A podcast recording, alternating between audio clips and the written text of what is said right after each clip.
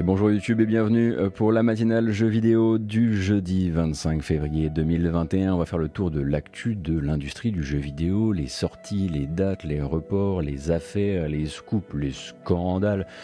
Pas trop de scandales ces temps-ci, euh, mais voilà, euh, vous connaissez peut-être le format qui est disponible donc sur YouTube en version chapitrée, mais que vous pourrez aussi rattraper si vous le désirez euh, sur des applications de podcast divers, Spotify, iTunes, etc. Et puis bah nous on fait ça du lundi au vendredi de 9h à 11h30 sur Twitch. N'hésitez pas à passer nous voir si vous avez le temps. on va commencer cette matinée et eh bien avec un petit sommaire rapide. Déjà un petit micro teasing de ce que Sony nous montrera ce soir durant son State of Play ce soir donc euh, jeudi 25, on aura un State of Play, à 23h, qu'on livera d'ailleurs. Donc on va regarder une petite bande-annonce qui nous vient de chez Sony. On va parler de la grande décision, enfin, autour de Anthem pour Electronic Arts. Euh, on s'adressera directement au cœur des fans de Jet Set Radio. Nous parlerons aussi et encore une fois de CD Projekt ainsi euh, que de départs divers dans l'industrie. Il y a pas mal de bandes annonces que je vous ai mis de côté, euh, ainsi qu'une longue, longue histoire, encore un beau recours collectif qui devrait nous occuper une bonne partie euh, de, cette, de cette matinée. Et puis bah, des bandes annonces et puis surtout de nouvelles dates hein, liées principalement aux jeux vidéo indépendants, comme c'est un petit peu la coutume. Et mon lancement était particulièrement long, du coup on va se faire pardonner en regardant tout de suite la bande annonce du matin.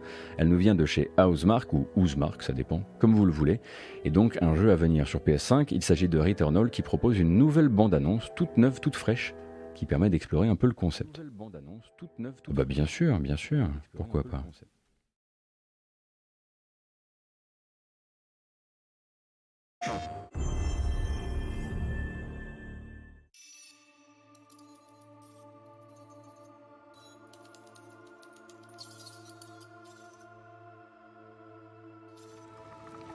Scout log. 30 minutes since last crash. This forest contains extensive ruins of a xenotype civilization. Ancient walls, foundations, and statues. The forest is a swamp now. That's... That can't be here. This must be the city created by the sentients. Scans show that the broadcast originates from the tower. This technology seems to indicate the designers were part of a hive mind. I've passed through the teleportation gate into a sprawling desert, detecting another strange energy from the mountain's summit, ascending towards destination.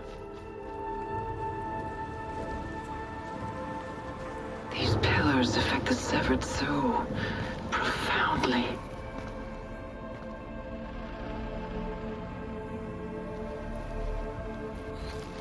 This isn't... No, it is.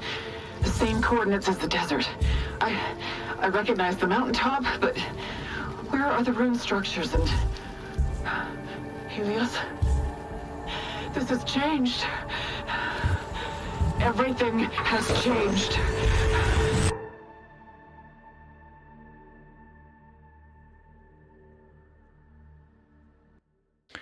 Alors on vous rappelle hein, que Returnal n'est pas juste un thriller psychologique en vue à la troisième personne comme essaie de vous le faire passer cette bande-annonce. Non, non, non, il sera même plutôt question de shoot et de shoot frénétique parce qu'on reste quand même sur un jeu Housemark et donc les jeux Housemark sont quand même basés à la base sur du shoot très arcade, très rapide.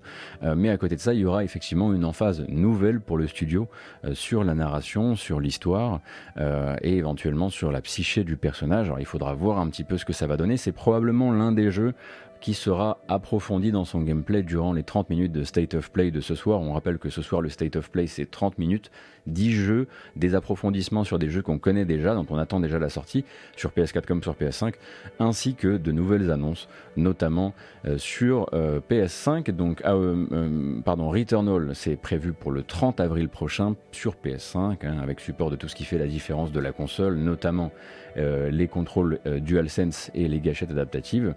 Faudra voir un petit peu ce que ça peut donner. Effectivement, sur le chat, des gens se posent la bonne question à savoir pourquoi les aliens de civilisation ancienne construisent toujours tout en pierre.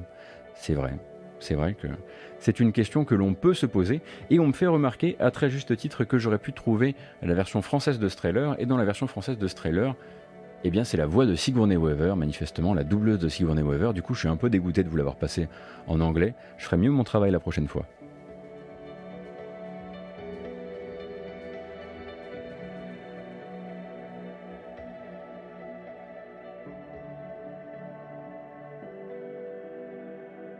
Merci beaucoup Ex Nihili pour ton prime. Euh, effectivement, qu'est-ce qu'on espère voir ce soir? On espère voir du Kena Bridge of Spirit. Euh, c'est pour ça que je serai debout, à titre, euh, à titre personnel. et probablement aussi du Horizon Forbidden West avec un peu de chance, du Stray, effectivement, bien vu, 85 max, Stray qui pour rappel est le jeu d'exploration cyberpunk où vous contrôlez un petit chat qui a un très mignon petit sac à dos à néon sur le dos et qui se balade dans des univers, dans une ville cyberpunk. Euh, ça serait bien, donc qui est développé à Montpellier, on rappelle, Stray, ça serait vraiment bien si on pouvait le revoir demain. Euh, mais c'est pas uniquement des jeux, voilà, euh, Sony, c'est des jeux Sony et éditeurs, éditeurs tiers affiliés Sony. Little Devil Inside, de toute façon, il est prévu toujours pour juillet, il me semble, donc il y a de grandes chances qu'effectivement il se remontre. De toute façon, ça risque d'être un state of play qui va en grande partie nous montrer des jeux qui sont attendus dans le semestre à venir.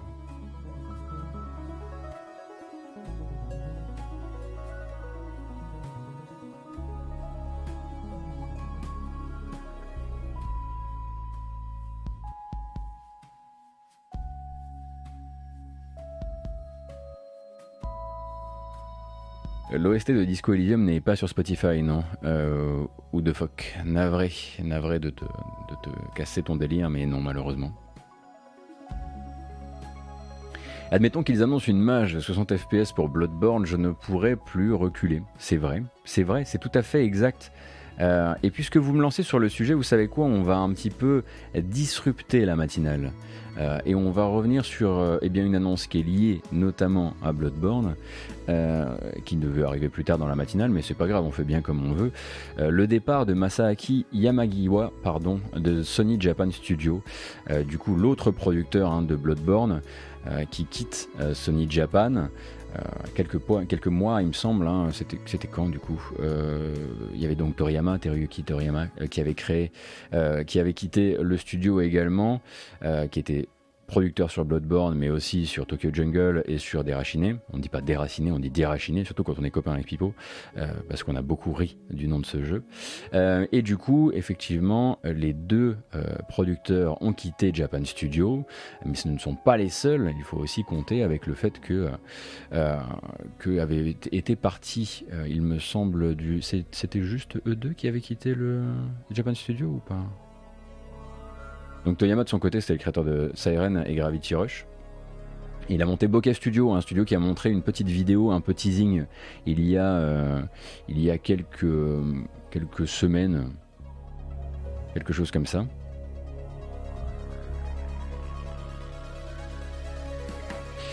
Et du coup, bah, ça pose forcément la question de qu'est-ce qu'on fait actuellement chez Japan Studio, avec qui on, bosse euh, et quels sont les projets. Euh, vous savez que c'est euh, Nicolas Doucet qui a propulsé notamment Astrobot, qui est désormais et Astros Playroom, qui est désormais à la tête de, de Sony Japan Studio.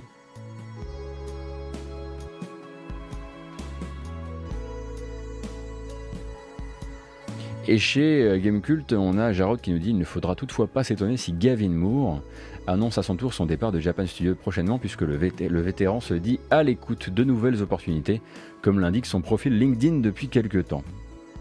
Alors qu'est-ce qui se passe actuellement chez Japan Studio? Oui, non, mais il reste des centaines d'employés dans le studio, évidemment, Bluntmat. Euh, mais c'est toujours la question des départs des cadres. Les départs successifs de cadres sont parfois, et souvent des marqueurs. Ils étaient par exemple des marqueurs chez un certain studio. On va se regarder une bande-annonce qu'on n'a pas vue depuis longtemps. Hi, I'm John Warner, game director for Anthem.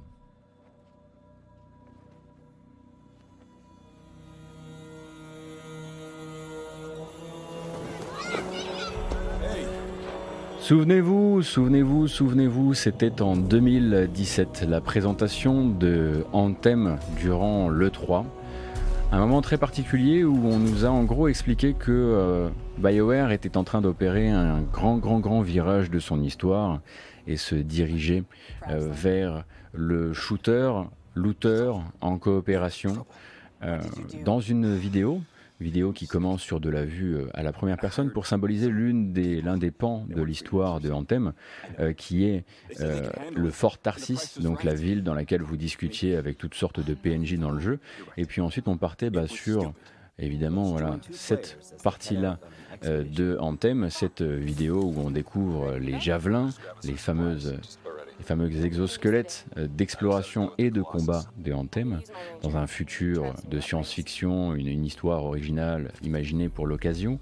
Euh, et puis on avait découvert le gameplay, un gameplay qui, à l'époque, était tout ce qu'il y a de plus fake, ce qu'on a compris de nombreuses années après, en tout cas qu'on a confirmé de nombreuses années après, euh, quand, euh, quand Jason Schreier s'était intéressé à la débâcle en thème, ce qui est devenu la débâcle en thème, un jeu développé très vite, très fort, pour satisfaire notamment euh, les sphères dirigeantes d'Electronic Arts, euh, qui a vu, euh, qui a, qui n'a pas vraiment su où il devait aller, et qui, à l'époque où il nous montrait cette longue vidéo où on découvrait notamment le gameplay de vol, eh bien n'existait vraiment pas tel que on le voit là.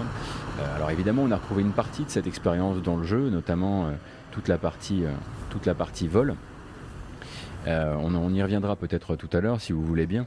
Toujours est-il que tout ça c'était bidonné comme pas possible, mais qu'ensuite Anthem est devenu un jeu, un jeu qui est sorti euh, et qui est sorti cassé, qui est sorti avec euh, de nombreux soucis de, nombreux soucis de contenu, surtout euh, de, l'or aussi, d'écriture, de limitation qu'on n'imaginait pas forcément quand on avait vu la première vidéo. Et à partir du moment où il est sorti, il avait un cœur de gameplay dont on pourra reparler tout à l'heure, mais il avait aussi un gros travail devant lui. Et on savait euh, de sources assez sûres que du côté de chez, euh, de chez BioWare, on s'était dit de toute façon, euh, on va sortir ce qu'on peut sortir et puis on réparera, on réparera après coup.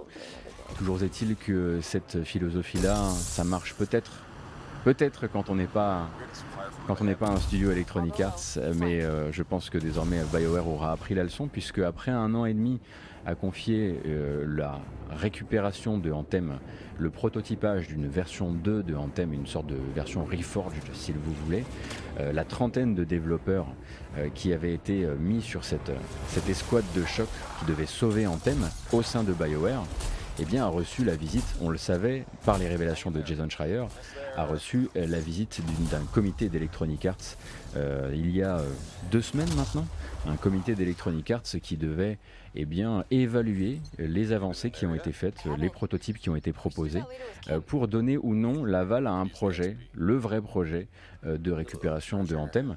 Euh, projet hein, qui devait donc prendre cette équipe de 30 développeurs qui avaient travaillé sur de nouvelles idées, de nouveaux concepts, de nouveaux approfondissements du système et la multiplier par 3, donc démobiliser d'autres développeurs de chez BioWare pour créer une équipe de 90, 100 personnes. Et, ainsi, euh, et ainsi bah, commencer à mettre à dérouler le plan qu'avait dressé euh, la trentaine de, courageux. et on sait désormais, ça a été officialisé par BioWare hier, que Electronic Arts a décidé d'arrêter les frais. les frais sont arrêtés pour de bon. Anthem ne sera pas maintenu, Anthem ne sera pas rattrapé, ne sera pas sauvé. Tous les développements s'arrêtent autour de Anthem. Et c'est une annonce qui tombe quelques cinq jours après même pas 5 jours après l'anniversaire des 2 ans du jeu. Euh, donc il n'y aura jamais de Anthem euh, V2, il n'y aura pas de Anthem Realm Reborn. Euh, Electronic Arts fait un choix qui est un choix de raison économique, qui est de dire on ne va certainement pas démobiliser, démobiliser 60 développeurs supplémentaires pour vous les donner, alors qu'on ferait mieux de faire ce qui va marcher et ce qui va se vendre quoi qu'il arrive, à savoir bah, rediriger les 30 développeurs euh, sur notamment euh, Dragon Age 4 et sur le nouveau Mass Effect. Alors moi ça me fait particulièrement chier, je vais pas vous mentir. Euh, bah parce qu'en fait, qui a joué à Anthem sait que c'était probablement le, la chronique de l'échec annoncé qui méritait le plus d'être sauvé dans l'histoire récente des, des jeux de ce genre et des, des tentatives du, du triple A, du, de l'industrie du triple A à faire ce que d'autres savent faire mieux qu'eux, à savoir par exemple les développeurs de Warframe. et très honnêtement, si on y a joué, on sait c'est terrible.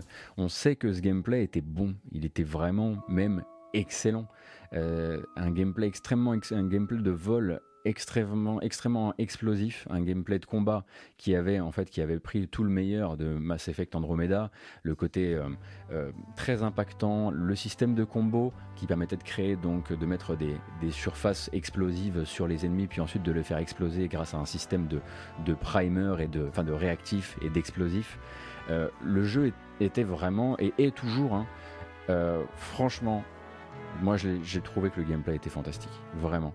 Tout le reste autour, c'était une bonne ossature, mais rien derrière, pas de chair, pas de, euh, cœur malheureusement. enfin si du cœur quand même. Et des sensations de vol vraiment que moi je garde comme étant ce qui s'est fait de franchement de, de, plus réussi dans le genre depuis longtemps et je mets Warframe hein, dans, le, dans le tas. Warframe c'est si vous aimez le côté euh, aquatique, euh, le côté ninja, etc. L'explosivité vraiment du vol dans Anthem, le fait de charger avec son bouclier quand on jouait la classe, euh, la classe Heavy et quand on allait percuter les ennemis bouclier en avant en volant, mais enfin je veux dire, Avengers a littéralement une classe qui s'appelle Iron Man et qui n'arrivait pas à faire ça. Quoi. Et, euh, donc voilà, bah, Anthem est toujours jouable hein, euh, jusqu'à preuve du contraire, euh, puisque le, jeu n'est pas interrompu, n'est pas éteint. c'est simplement qu'il n'y aura plus aucun développement dessus et que c'est maintenant à Electronic Arts de nous dire combien de temps ils tentent laisser, comptent laisser en ligne les serveurs. C'est surtout ça qui fera qui fera foi pour la suite. Mais toujours est-il que BioWare maintenant, hop, se redirige et redirige, redirige l'intégralité de ses efforts euh, sur d'autres jeux plus à, même de, plus à même de faire du blé. À mon avis, dans un an, effectivement, il coupe les serveurs et encore un an, Raptor 21000, je te trouve particulièrement généreux.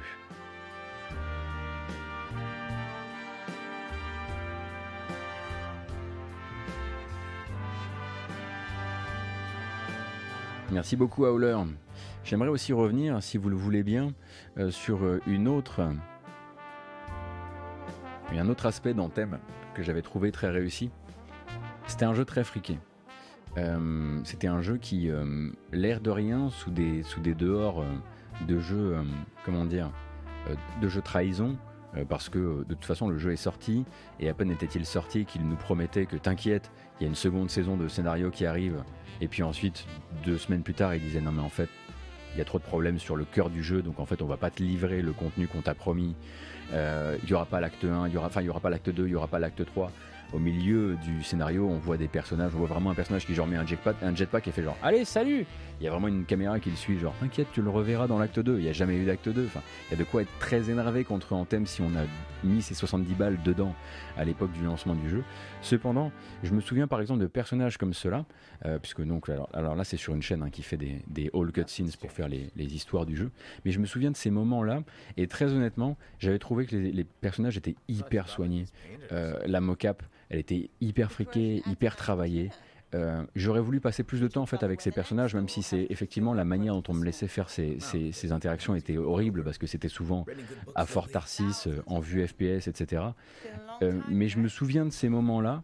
je me souviens de ces personnages comme des efforts, comme des efforts pour BioWare pour aussi essayer de continuer à mettre un petit peu de vrais personnages intéressants et d'individualité dans, cette, dans l'univers du jeu. Après, le lore était éclaté. Hein. Il y avait les démiurges, les, euh, les cénotaphes, euh, bref, il y avait tout ça. Enfin, c'était encore un truc avec que des, que des mots, euh, que des, des, noms propres pour masquer la vacuité malheureusement du lore. Mais il y avait voilà ces moments, ces persos-là qui méritaient à mon avis d'être d'être suivis sur le sur le très long terme. C'était pas hyper bien écrit, mais les dialogues, eux, les petites interactions, étaient vraiment réussis. Enfin bref, toujours est-il que Moi, je me souviens que j'avais été complètement halluciné voilà, par cette scène.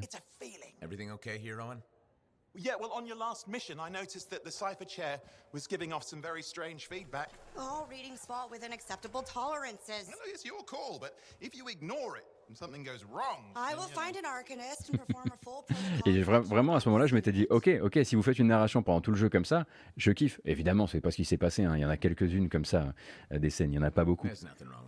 Euh, mais euh, mais je m'en souviendrai. Voilà, je me souviendrai de ces moments-là où le jeu promettait plus et puis bah finalement n'a pas livré.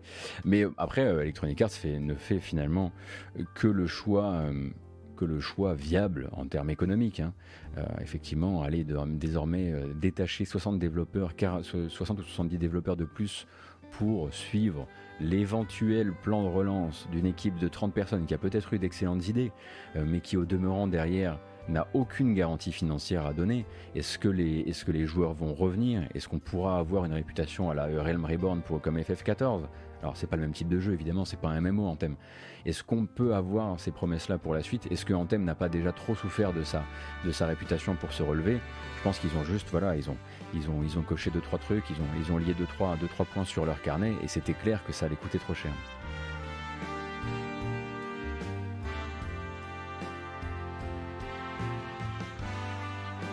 Est-ce que, ça que vaut le coup de faire le jeu quand même? Est-ce qu'il mérite les 10 euros? Pour le gameplay, moi je te dirais que oui. Euh, je te dirais que oui, et je te dirais que, euh, que euh, ça mérite plus d'ailleurs, hein, rien qu'au niveau du gameplay. Et je te dirais que quand on te dit, hey, pourquoi tu irais te payer 10 euros ici pour jouer à Warframe alors que tu pourrais jouer à Warframe alors que Warframe c'est gratuit Alors, Warframe c'est ouf, il n'y a pas de problème. Warframe c'est une des, une des success stories, une, une, des, une des histoires de relevé du jeu vidéo qui méritera d'être racontée un jour dans un, dans un beau bouquin. Cependant, c'est pas le même type de gameplay non plus, et le côté très explosif, tu ne l'as que dans, j'allais dire dans Avengers. Tu ne l'as pas dans Avengers, tu l'as que dans. Euh, et en ceci, effectivement, le gameplay, profitez-en tant qu'il est encore accessible, quoi.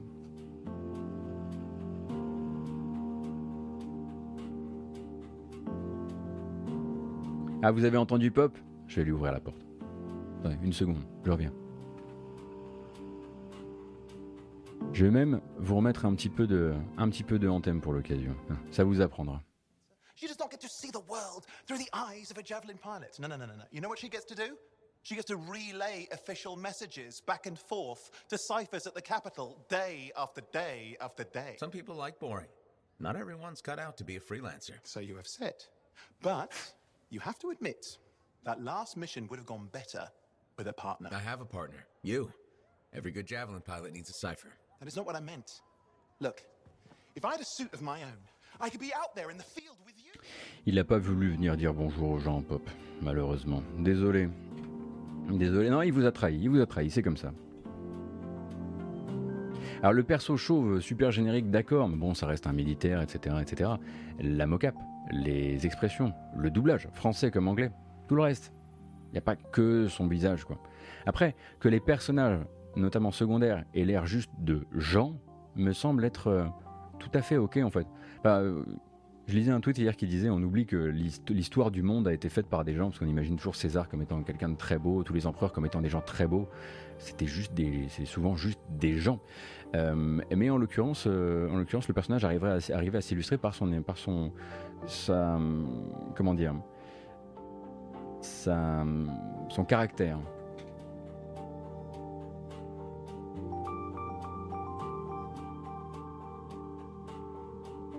Qu'est-ce que je vois?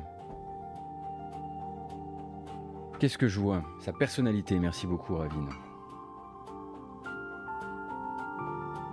On est à peine arrivé dans la matinale que soudain faudrait faire la teuf, c'est ça? C'est ça que vous dites, en gros, si j'ai bien compris. On est voilà.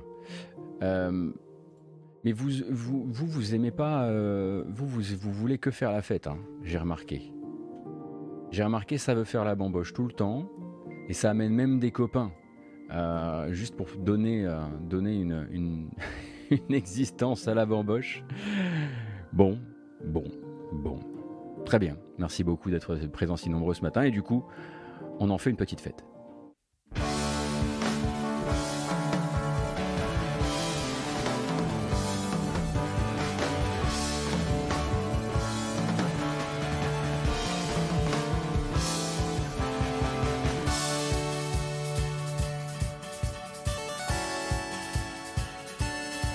un truc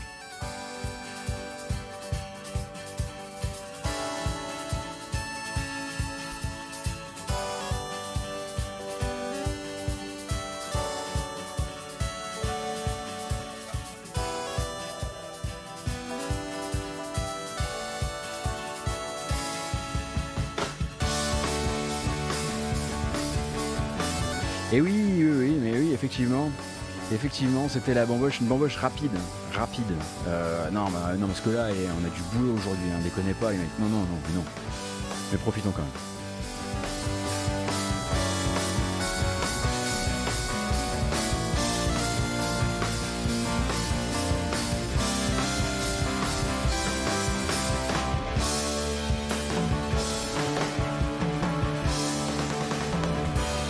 Merci donc d'être là, si nombreux et nombreux ce matin pour ma foi, effectivement faire nos adieux, notamment à Anthem, qui n'est pas encore parti, mais qui ne reviendra pas sous une autre forme malheureusement. Donc salut Anthem Tu fais chier Ça me fait vraiment chier, ça me fait surtout chier pour les équipes. Euh, mais c'était ma foi, une belle aventure et il faut l'avoir essayé pour savoir, pour comprendre la foi qu'on avait encore dans ce projet.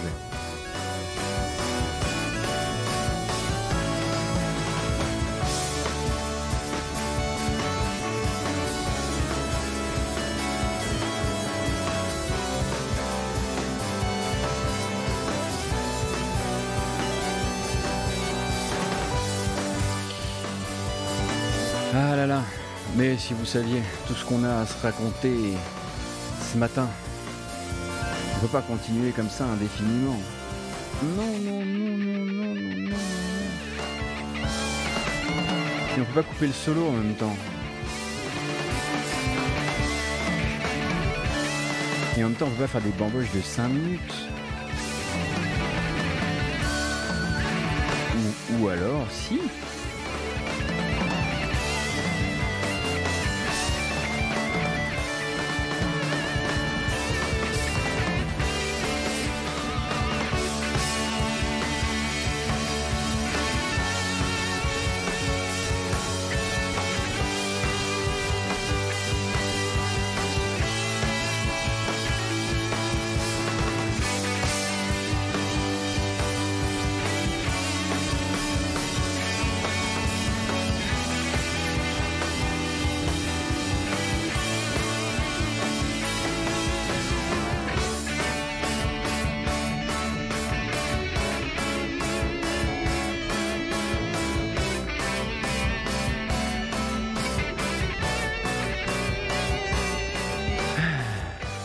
Parfait, parfait, parfait. Stop, stop. Non, non, non, non, non, non, non, non, non, non.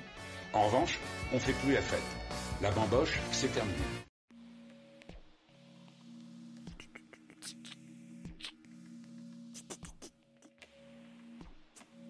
C'est terminé. Pas le temps, on n'a pas le temps, on n'a pas le temps, on n'a pas le temps. Oui, on peut écouter du Fly by No ou, ou, ou, ou alors, on pourrait aussi s'écouter le thème principal de Anthem. Qui était pas dégueu quand même. Oui.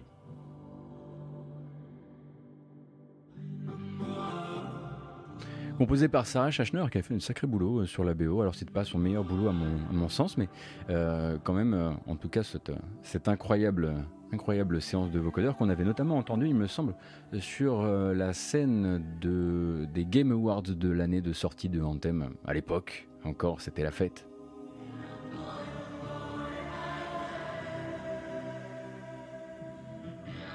Mais c'est marrant parce qu'en fait, depuis l'annonce par euh, Jason Schreier de cette fameuse, euh, ce comité de, de- de- comment dire, d'évaluation du, du travail, de l'avancée du travail sur Anthem euh, Reborn, on va appeler ça comme ça, il y a beaucoup, beaucoup de gens qui venaient me demander, mais alors, tu as des infos, ils vont le faire, est-ce qu'ils vont, est-ce qu'ils vont vraiment aller au bout du projet et tout? Et c'est marrant parce que soudain, je me suis rendu compte qu'on était beaucoup à espérer secrètement que ça arrive. Euh, et du coup, je pensais vraiment pas qu'ils allaient, je pensais qu'ils allaient annoncer un peu plus tard. Je pensais vraiment pas qu'ils allaient annoncer ça la semaine de l'anniversaire du jeu. Mais manifestement, on n'a pas le temps. On n'a pas le temps d'attendre, les gars. Désolé, mais il faut, il faut qu'on le dise aux gens tout de suite.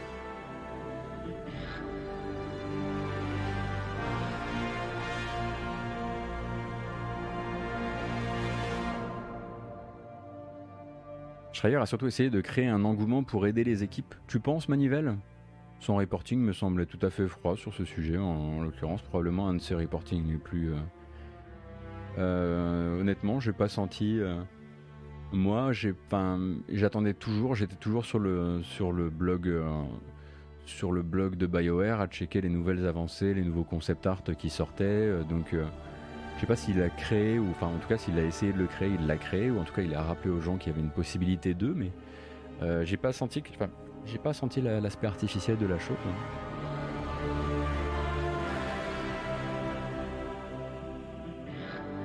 Euh, merci beaucoup Stanoy pour euh, les 100 bits. Et du coup, on va peut-être continuer notre petite matinale hein, si, vous, si vous le voulez bien. Non mais je voudrais pas vous gêner. Hein. Mais enfin bon, euh, les bamboches de 4 minutes, à un moment, ça, ça, va bien aller. alors c'est super parce que j'ai eu un update de un update tout récent d'un de mes plugins Firefox et ça me met complètement mon orga de travers. C'est nickel. Est-ce que vous avez connaissance, ne serait-ce que connaissance, de l'existence de Bomb Rush Cyberfunk Pas Cyberpunk, Cyberfunk.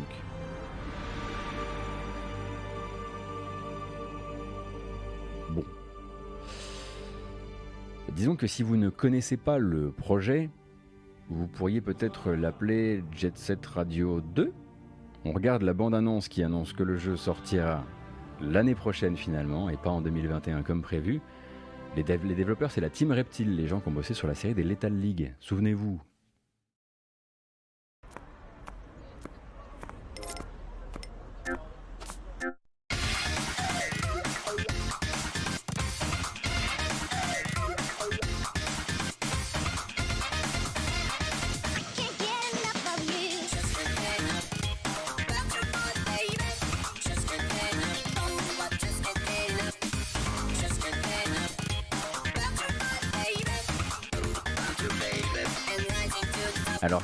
complètement euh, volontaire, hein, rassurez-vous, tout le monde est au courant, c'est même Hideki Naganuma qui est à la musique du jeu.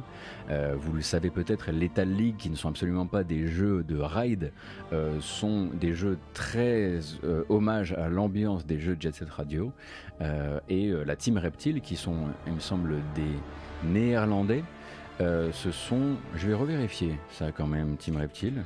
Euh, on fait donc Lethal League Blaze, euh, League, League Blaze, et ensuite euh, se sont dit, bah, on ne peut pas manifestement avoir la licence, mais on aura quand même l'esprit, l'envie, le compositeur, et on fait donc ce jeu qui s'appelle, qui s'appelle, à chaque fois j'oublie son nom, c'est terrible, Bomb Rush Cyberfunk.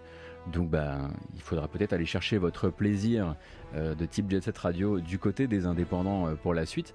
Euh, d'autant que de toute façon c'est pas comme si la licence allait autre part, et que globalement on a vu beaucoup de jet set radio-like dans ces dernières années, mais on n'a jamais vu un qui soit à ce point proche de l'esprit original euh, et à ce point propulsé d'ailleurs par Naganuma parce que il faut bien comprendre un truc c'est que le compositeur euh, sur les jet set radio est quand même quelqu'un il suffit bah, tu lui passes un coup de fil le mec il est là quoi c'est à dire qu'il a prêté des il a prêté des, des, morceaux de musique à plein plein de gens à la team Reptile certes il en a filé à Over Revolt of Gamers aussi qui est un jeu de roller français qui essaie de faire du jet set radio mais qui n'a pas tout à fait non plus chopé le truc. Euh, globalement, Naganuma n'est pas difficile à avoir. En revanche, c'est tout le reste qu'il faut capturer correctement et la Team Reptile nous avait montré via les Lethal League qu'ils avaient déjà un truc au niveau des persos, au niveau euh, de la, euh, de la, du caractère design et de l'univers design de manière générale.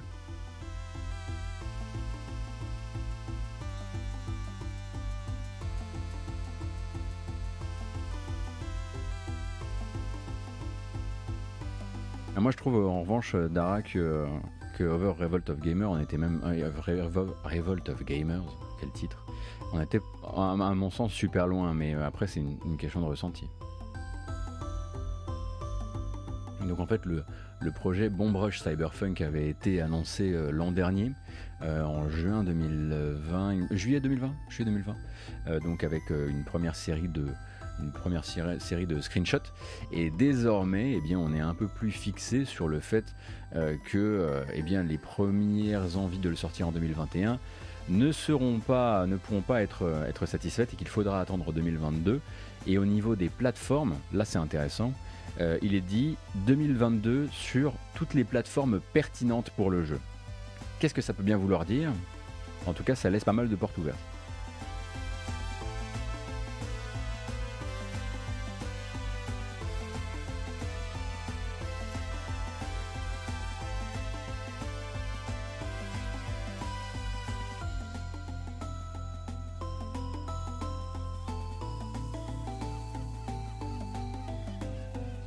Naganuma, est-ce que c'est le, gars avec des, tendances cringy sur Twitter? Non, euh, Individuals. Naganuma, il est, plutôt, euh, il est plutôt du genre très forceur avec les licences sur lesquelles il a travaillé sur Twitter.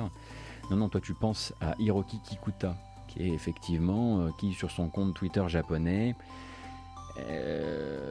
est un petit peu plus inquiétant.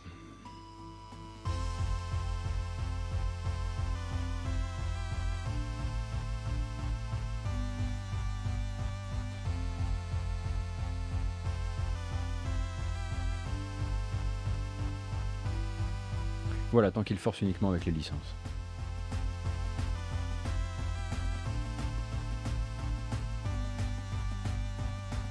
On a eu euh, une nouvelle euh, communication de CD Projekt Red hier.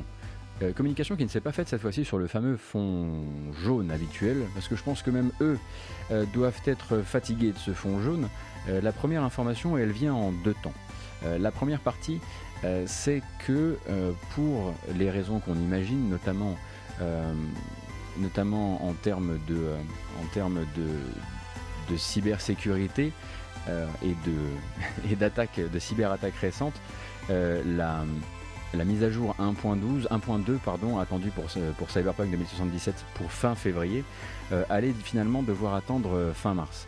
du coup, les gens ont commencé à dire ils se foutent de notre gueule, en quoi une attaque de cybersécurité et un rançonnage par une équipe de hackers euh, aurait euh, compliqué le travail des équipes? Et ça tombe bien parce que Jason Schreier avait l'information et l'a sortie hier soir. Euh, figurez-vous en fait que ce n'est pas un travail et un développement qui est ralenti par les récentes attaques Internet dont qu'a subi le développeur, c'est un travail qui est en grande partie arrêté. Euh, ce qu'il se passe en gros, c'est que depuis en fait la découverte de la faille de sécurité et le vol des données, euh, le studio est quasiment mis à l'arrêt parce que tous les développeurs sont chez eux et qu'on leur a pour des raisons de sécurité toujours, coupé l'accès euh, eh aux stations de travail distantes et à leurs machines. Du coup, en fait, ça fait deux semaines que les développeurs de euh, CD Projekt ne peuvent plus travailler, en tout cas la grande majorité, ceux qui travaillent de chez eux. Il y en a quelques-uns qui sont encore dans le, centre, dans, les locaux à Varsovie, mais la plupart en fait ne peuvent pas bosser. Alors on se dit, ok, encore, on rappelle que euh, on ne souhaite évidemment aucune, aucun rançonnage à n'importe quel studio, euh, mais que waouh, ce serait pas des vacances surprises et forcées? Est-ce que ce serait pas le truc le plus merveilleux? Malheureusement, c'est pas si simple. Malheureusement, c'est pas si simple et c'est un truc sur lequel euh, Jason Schreier a voulu revenir aussi parce qu'en fait, dans le vol de données, leurs données personnelles ont également été volées. Donc en fait, leurs euh, vacances imposées, là, ils sont en train de les passer à contacter le gouvernement pour changer, euh, pour, les prévenir qu'ils se sont fait voler leurs papiers et leur numéro d'identité et leur numéro administratif, à geler leur compte en banque, à faire toute une série de démarches parce que ben une immense partie de leurs données personnelles ont été volés en même temps que le code source des jeux euh, au moment de la cyberattaque. Donc, on a connu meilleures vacances. Décidément, c'est une équipe qui en prend plein la margoulette, ça n'arrête pas. Euh, et donc ils, ont dû faire face à ce développement manifestement chaotique, à une sortie très difficile, à patch sur patch sur patch, livré tellement chaud qu'ils étaient même pas cuits. Et maintenant, au moment où, du, pire des trucs qui puisse arriver à un studio de jeux vidéo, en tout cas à des cadres d'un studio de jeux vidéo, devait sortir le meilleur, à savoir des, des vacances forcées, ces gens-là se retrouvent euh, avec leurs données personnelles mises en danger. Donc ça se passe nickel quoi.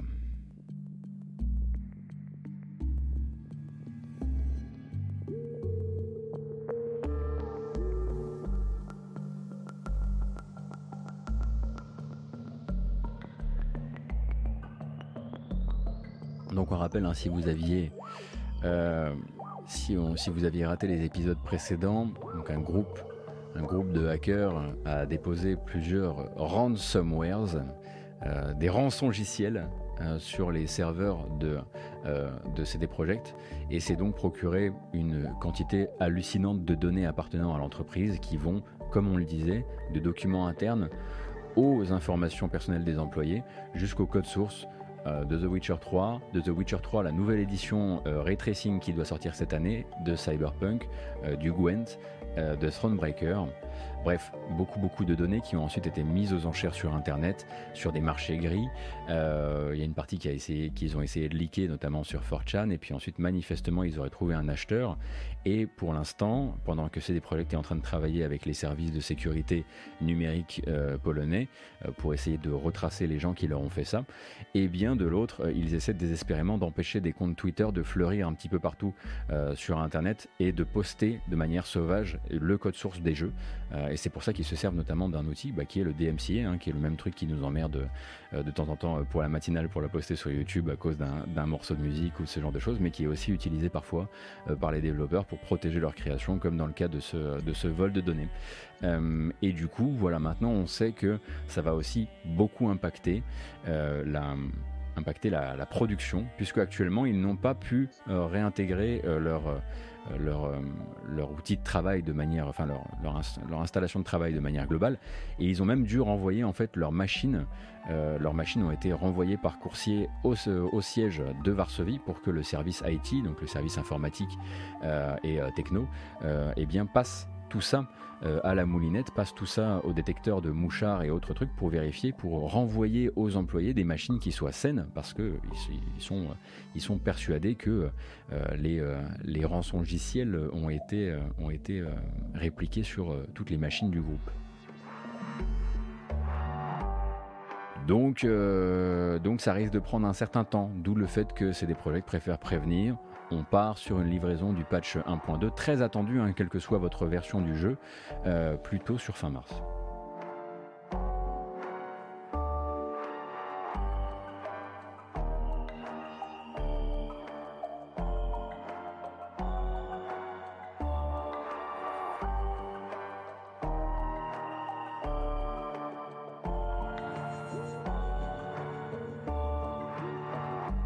Quel message Twitch as-tu reçu euh... Baba J'aime Qu'est-ce qu'il raconte ce message Twitch que tu as vu? Je veux bien sub, mais il y a trop de pubs ici sans deck, je suis coupé toutes les 10 minutes. Les pubs sont censées être désactivées sur cette matinale. Ça sent la mise à jour euh, qui m'a J'ai pas de pub moi normalement. Genre, je suis pas censé en, rôle sur la, sur la chaîne. Après, si vous êtes, si vous êtes sub, quoi qu'il arrive, vous voyez pas les pubs. Hein. Euh, mais si on voit des gens. Euh, si vous avez des publicités, je sais pas d'où elles viennent. N'hésitez pas à prévenir. Hein. Les pré-rolls de Twitch sont rebou ce matin. Bon. Eh ben, je suis navré, sachant en tout cas que c'est pas de mon fait.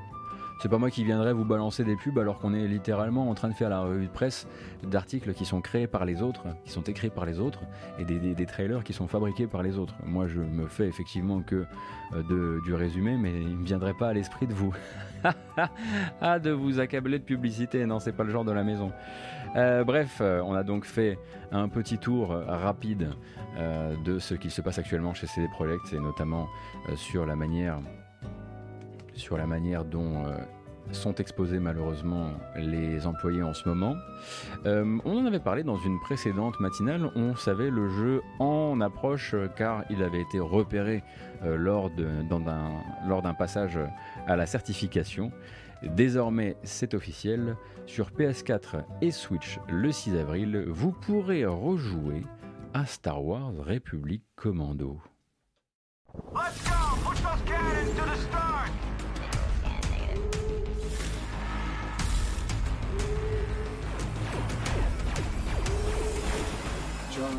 three brothers and become fierce hunters for the Republic. Stay quiet.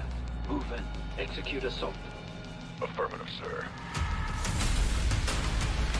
Alors c'est évidemment un portage, hein, ne vous attendez pas à un remake ou un remaster de très très haute volée. Star Wars Republic Commando, qu'est-ce que c'est? Euh, Eh bien, euh, c'est euh, un jeu qui a 16 ans, qui était sorti sur Xbox et PC,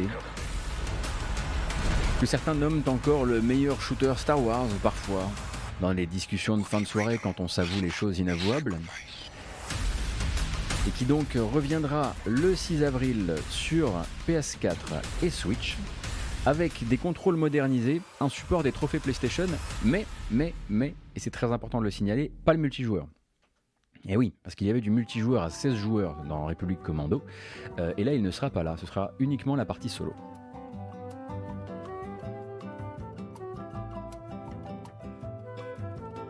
Moi je fais une petite, une petite danse de la honte quand vous vous énervez comme ça. Voilà. Hop, les gens s'énervent, sont là genre quoi? Le multi Combien? Et moi je suis là. Et non, il n'y aura pas le multi. C'est comme ça. Navré. Oui, je suis debout, euh, Auguste. Euh, du coup, effectivement, euh, il faudra un petit peu être euh, prévenu avant d'acheter le jeu. Alors, évidemment, comme la plupart des jeux de ce genre-là, c'est proposé par Aspire Media. On en avait parlé, Aspire Media, hein, donc, qui est un spécialiste du portage de jeux, notamment Star Wars. C'est eux qui avaient amené Jedi Academy, Star Wars Racer aussi sur Switch et quelques autres. Et c'est l'un des studios qui a été racheté il n'y a pas très très longtemps par le groupe Embracer. Et du coup, bah, c'est eux qui s'occupent de ce portage-là. PS4 Switch, République Commando, le 6 avril. On verra ce que ça peut valoir en 2021, République Commando. Moi, je ne l'ai jamais fait euh, et j'aimerais bien du coup le rattraper.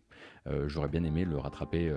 euh, non, je, je, je sais pas, peut-être que, même la version Switch sera, correcte, on ne sait pas. hein. On rappelle que c'était quand même un shooter qui était orienté PC-console, puisque c'était d'ailleurs peut-être la seule et unique exclusivité console Xbox Star Wars de l'histoire, non?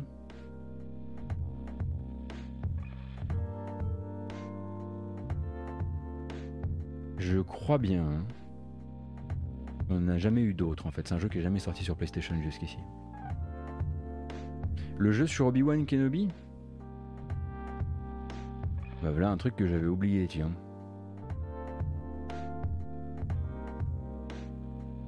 Kotor peut-être, ouais. ouais. Ouais, non, non, effectivement, effectivement.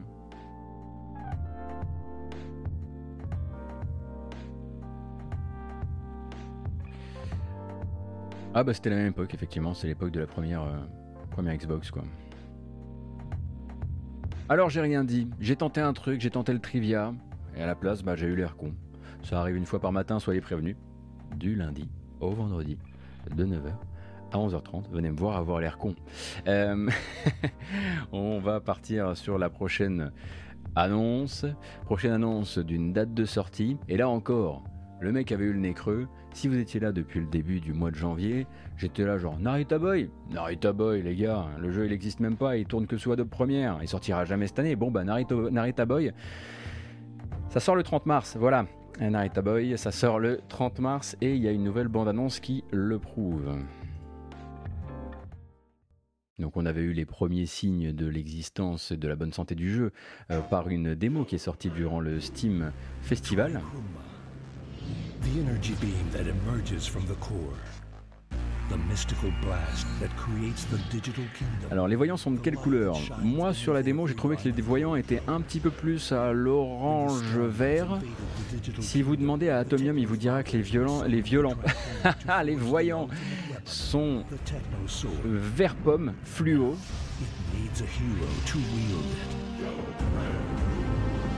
This spring, Mais moi j'ai des petits soucis avec le gameplay. Il faudra voir un petit peu ce, ce, euh, ce que ça donne.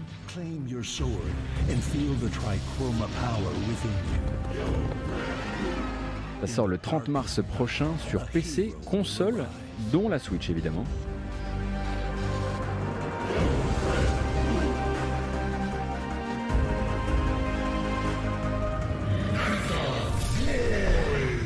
Je suis encore choqué par le boy en...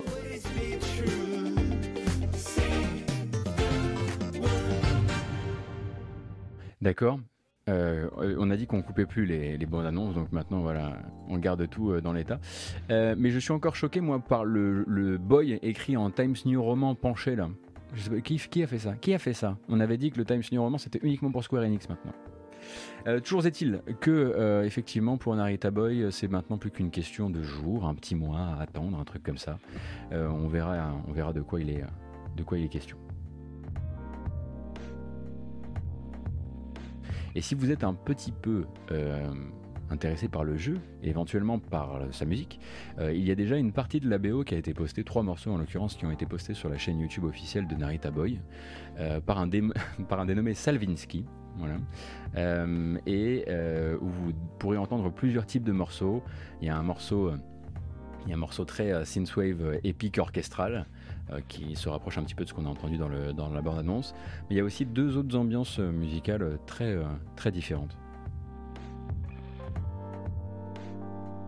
C'est quel studio? Eh ben, C'est un studio dont c'est le premier jeu, si je ne m'abuse. Qui avait, ils avaient kickstarté ça il y a quelques temps, ça avait fait grand bruit. Il me semble qu'il y a un Kickstarter. Hein. en tout cas, quand ils l'avaient annoncé, ça avait fait grand bruit. Tout le monde était là, mais attendez, il est, il est ouf votre jeu. Depuis, ils l'ont un petit peu amélioré en termes de faisabilité.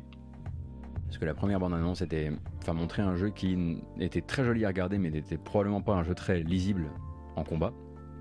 Et, euh, euh, et, qui montrait un jeu d'ailleurs où on avait du mal à se dire que ça pouvait devenir un jeu un jour tellement ça ressemblait plus à un délire d'artiste. Euh, mais plus on y va et plus on, avance et plus, plus ça devient vrai. D'autant que je le rappelle, il y a une démo qui est disponible grâce au Steam Festival.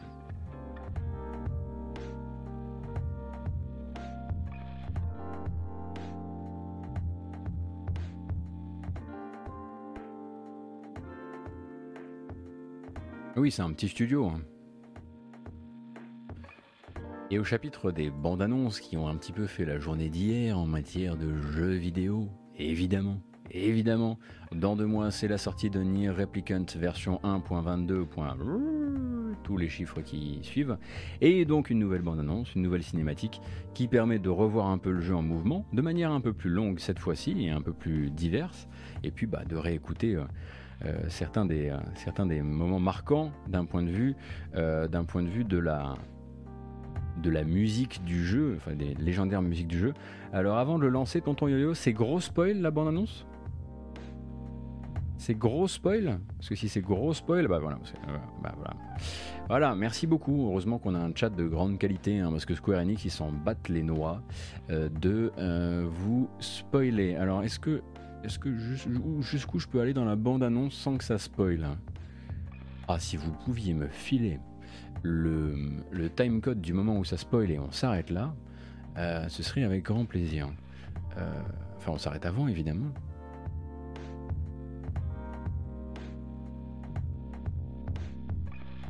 bah, si ça giga spoil de partout, c'est pas la peine. Bon, toujours est-il que c'est dommage parce que c'est un joli trailer qui permet effectivement de revoir un petit peu. Euh, ouais, merci le chat, hein. franchement, vous êtes au top parce que là, en l'occurrence, c'est difficile pour moi de savoir s'il y a du spoil, s'il n'en est pas.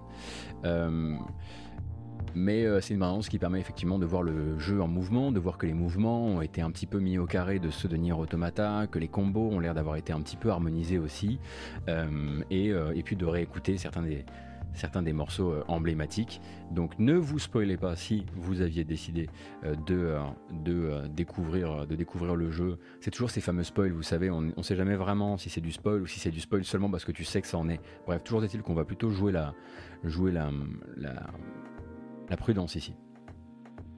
Tant que j'ai prévu de le faire aussi, alors ça me ferait un peu chier quand même. On rappelle quand même qu'il s'agit donc euh, d'une reprise et d'une remise au carré de Nier Replicant, euh, qui était donc pas Nier Gestalt. Euh, Replicant, c'est donc la version qui était exclusive à la PS3, pendant que nous, on avait Gestalt, qui était la version qui était la version Xbox 360. Et donc c'est la version où le personnage Nier est un adolescent et c'est le frère euh, c'est le, le, frère de Yona et non son père, parce que sachez, hein, qu'il y a euh, deux, euh, deux, versions du jeu selon la localisation et selon la plateforme, et que les dialogues avaient été et les dialogues et le propos du jeu avaient été adaptés selon que vous jouiez le frère ou le père de la du personnage central du jeu, on va dire. Gestalt, c'était la version internationale donc euh, exclue japonaise et effectivement jamais traduite pour, euh, pour Replicant. Du coup, c'est aussi un peu pour ça qu'il qu'il s'offre ce, cette, ce réexport. Donc c'était un jeu de caviar à l'époque et là c'est plus, euh, c'est Playtonic, non? Il me semble que c'est Playtonic qui s'occupe du, du portage. On n'est pas encore dans le journal des sorties.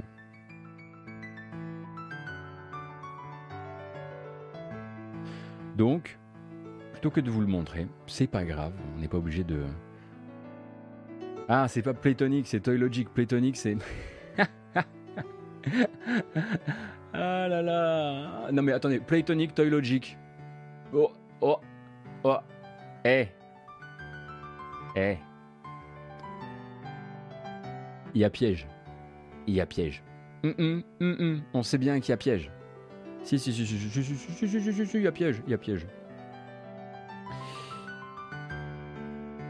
Toy Logic s'occupe du portage de Nier Replicant, enfin de cette version Nier Replicant version 1.22, Playtonic, c'est ceux qui font Yuka Laylee.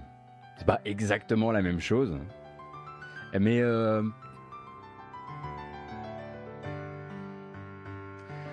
bof, bof, bof, bof. Et du coup, eh bien c'est pas grave, on va pas regarder la bande, la bande annonce, la nouvelle bande annonce de Nier. À la place, on va regarder. Je suis content parce que vous- d'habitude je vous parle du jeu mais je vous montre pas son gameplay. Et là je vais pas non plus vous montrer son gameplay parce que je vais vous montrer ce qui se passe quand on laisse le jeu dans les mains des fous.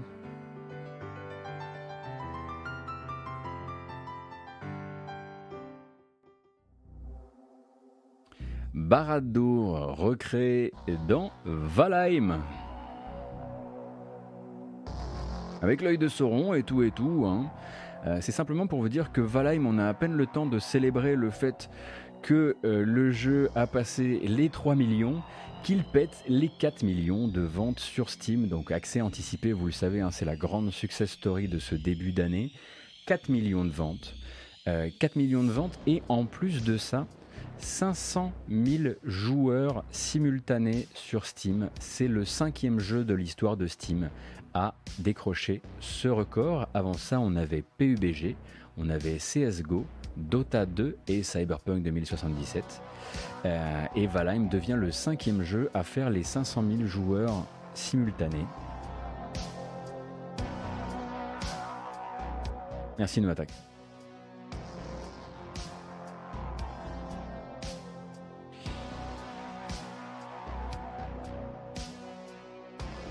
Euh, Raptor de 21 000, oui, je connais effectivement le- les, créations sur Planet Zoo. euh, je connais notamment les prisons pour animaux, etc. J'ai vu tout ce qui se fait sur Planet Zoo. Euh, mais du coup, voilà, c'est une, un franc succès. On le rappelle hein, que c'est donc développé par une toute, toute, toute, toute, petite équipe qui maintenant est en train d'essayer d'écrire une feuille de route qui soit à la hauteur du jeu et qui soit à la hauteur de la hype hallucinante qu'ils ont prise sur la tête. En tout cas, d'un point de vue santé du studio, ça devrait euh, se passer correctement euh, dans les temps à venir. Mais euh, putain, c'est un record que il y, a des- triple A. j'ai- écrit pendant qu'Anthem crève la gueule ouverte. on, a, Valheim, on a Valheim qui fait du qui fait du 500 000 joueurs simultanés et du 4 millions de ventes. Alors, je peux pas expliquer ce succès, moi, des Délambrouilles, parce que j'ai pas encore joué au jeu. En revanche, là, on arrive à un moment euh, où je peux pas me permettre de ne pas jouer au jeu, en fait. Parce que, effectivement, quand je vais jouer au jeu et quand on va en streamer, il y a des gens qui vont dire, ah bah oui, évidemment, ils streament du Valheim, tout le monde stream du Valheim. Mais en même temps, là, si je joue pas à Valheim, euh, ou si je, enfin, si je stream pas pour le montrer aux gens, etc., je trouve qu'en fait, euh, on fait, on fait un petit peu un, un mauvais travail.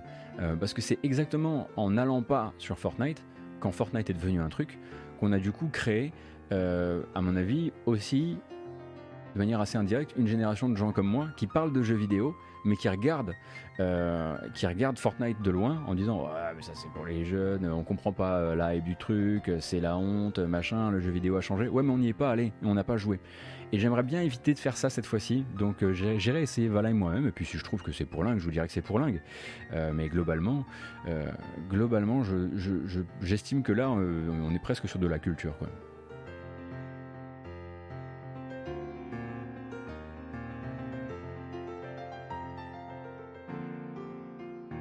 Alors, je lis par-ci par-là que vous avez des problèmes avec euh, des écrans violets, vilains, etc. Euh, on est probablement à l'aube d'une nouvelle mise à jour de, de Twitch dont on risque d'entendre parler euh, et dont vous entendrez parler parce que tous les créateurs qui streament ce matin doivent avoir la même chose sur leur chat. Euh, je suis du coup le premier navré, mais ce n'est pas du tout de mon ressort. J'ai rien changé à mes, réglages. J'ai pas essayé de faire de faire de la cam. Euh, de la, de cam publicitaire sur votre dos. euh, et s'il y a effectivement de nouveaux trucs qui apparaissent, euh, c'est la faute de, Twitch. Oui, mais après, c'est vrai, je parle de jeunes et de l'autre côté, je dis pourlingue. Bon, voilà, c'est vrai. Bon, bah, ça reste. Voilà, hein. C'est ma marque de fabrique.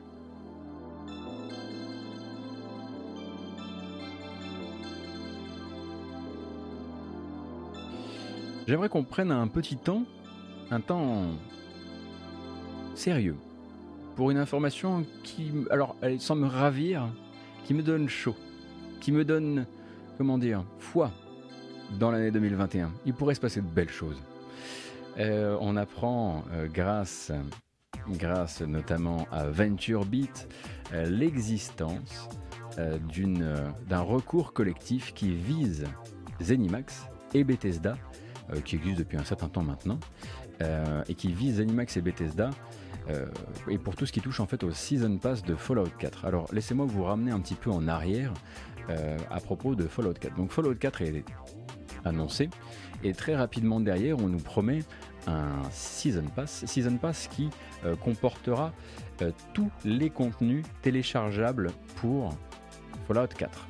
Le Season Pass à l'époque coûte 30 euros et on nous dit désolé en revanche on ne peut pas vous dire ce qu'il y aura dedans parce qu'on est en plein travail et qu'actuellement bah, euh, il faut l'acheter les yeux fermés.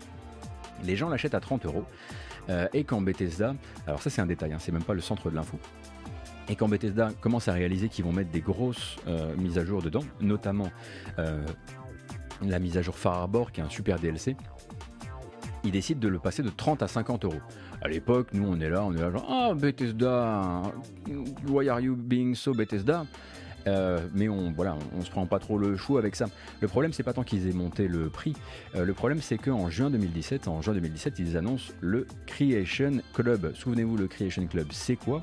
Euh, C'est une collection de nouveaux contenus pour Fallout 4 et pour Skyrim d'ailleurs, qui contient des nouveaux objets, qui contient des nouvelles aptitudes, des nouveaux éléments de gameplay qui sont créés à la fois par les studios Bethesda Game Studios, mais aussi par des partenaires. Les partenaires, en fait, c'est des modeurs qu'ils ont contactés pour l'occasion en leur demandant non pas de revendre des modes existants parce que ça, c'était évidemment pas un truc qui, que même eux ont osé dépasser. En revanche, en leur demandant de créer des modes spéciaux qui seraient vendus sur le Creation Club en échange évidemment de rémunération. On n'a jamais trop eu l'information exactement de combien avaient été rémunérés les modeurs, mais globalement c'était ça le Creation Club. Euh, et donc au moment du Creation Club, euh, eh bien euh, les gens qui ont acheté, en tout cas certaines personnes qui avaient acheté le Season Pass, ont la, surprise de découvrir que ce qui est ajouté par Bethesda Game Studios, qui est donc du contenu téléchargeable, n'est pas dans le Season Pass. Euh, et c'est là, en fait, et c'est là tout l'intérêt et la, cible de, ce recours collectif qui a, qui a donc été, euh, qui suit son cours actuellement euh, au sein de la justice américaine. donc voilà, les acheteurs du Season Pass à 30 ou 50 euros, eh bien, s'estiment lésés, s'estiment qu'en gros, quand on leur a dit le Season Pass de Fallout 4 comportera tous les contenus jamais créés par Bethesda Game Studios en contenu téléchargeable pour Fallout 4, eh ben on leur a menti. Et en gros, on leur a dit tu vas acheter ceci, mais il faudra aussi acheter cela. Mais on aurait pu te prévenir euh, que ça n'allait pas, pas être dedans, mais on ne t'a pas prévenu. Et ça, du coup, ben, les avocats impliqués dans le recours euh, trouvent que c'est très très attaquable, euh, notamment vu la manière, comme je le disais, dont a été présenté le Season Pass, à savoir tout ce qui sera jamais créé par Bethesda autour de Fallout 4. Euh, et donc ce serait a priori, selon l'article de VentureBeat, ça pourrait être qualifiable selon la loi des États-Unis, en tout cas la loi de cet État-là, comme de la rupture de contrat, de l'enrichissement malhonnête, de la rupture de promesse, qui est donc une rupture de promesse, enfin c'est la promesse mais en dehors du contrat, et de l'enrichissement et euh, de la violation et une violation pardon de l'acte de protection des consommateurs de l'État du Maryland. Et oui. Euh, et du coup, bah, certains avocats proches du dossier disent même que c'est de l'erreur de débutant et que Zenimax, franchement, ah, qui en plus, hein, jusqu'à il y a peu de temps, était euh, piloté par un avocat, puisque Robert Altman, euh, feu Robert Altman qui nous a quittés il n'y a pas très très longtemps, était avocat de profession, euh, eh bien, aurait pu se prémunir très simplement de ce genre de soucis, notamment en spécifiant dans les petites lignes du contrat du Season Pass qu'il avait une date limite d'activité. Et qu'à partir de là, ben, ils auraient pu dire, ok, le Season Pass il court de 2016 à 2017, et puis ensuite, bah, tout ce qui est prévu, tout ce qui est fabriqué après 2017, désolé, mais c'est pas dans le Season Pass. Or, ce n'est pas dans les petites lignes. C'est dommage. C'est embêtant.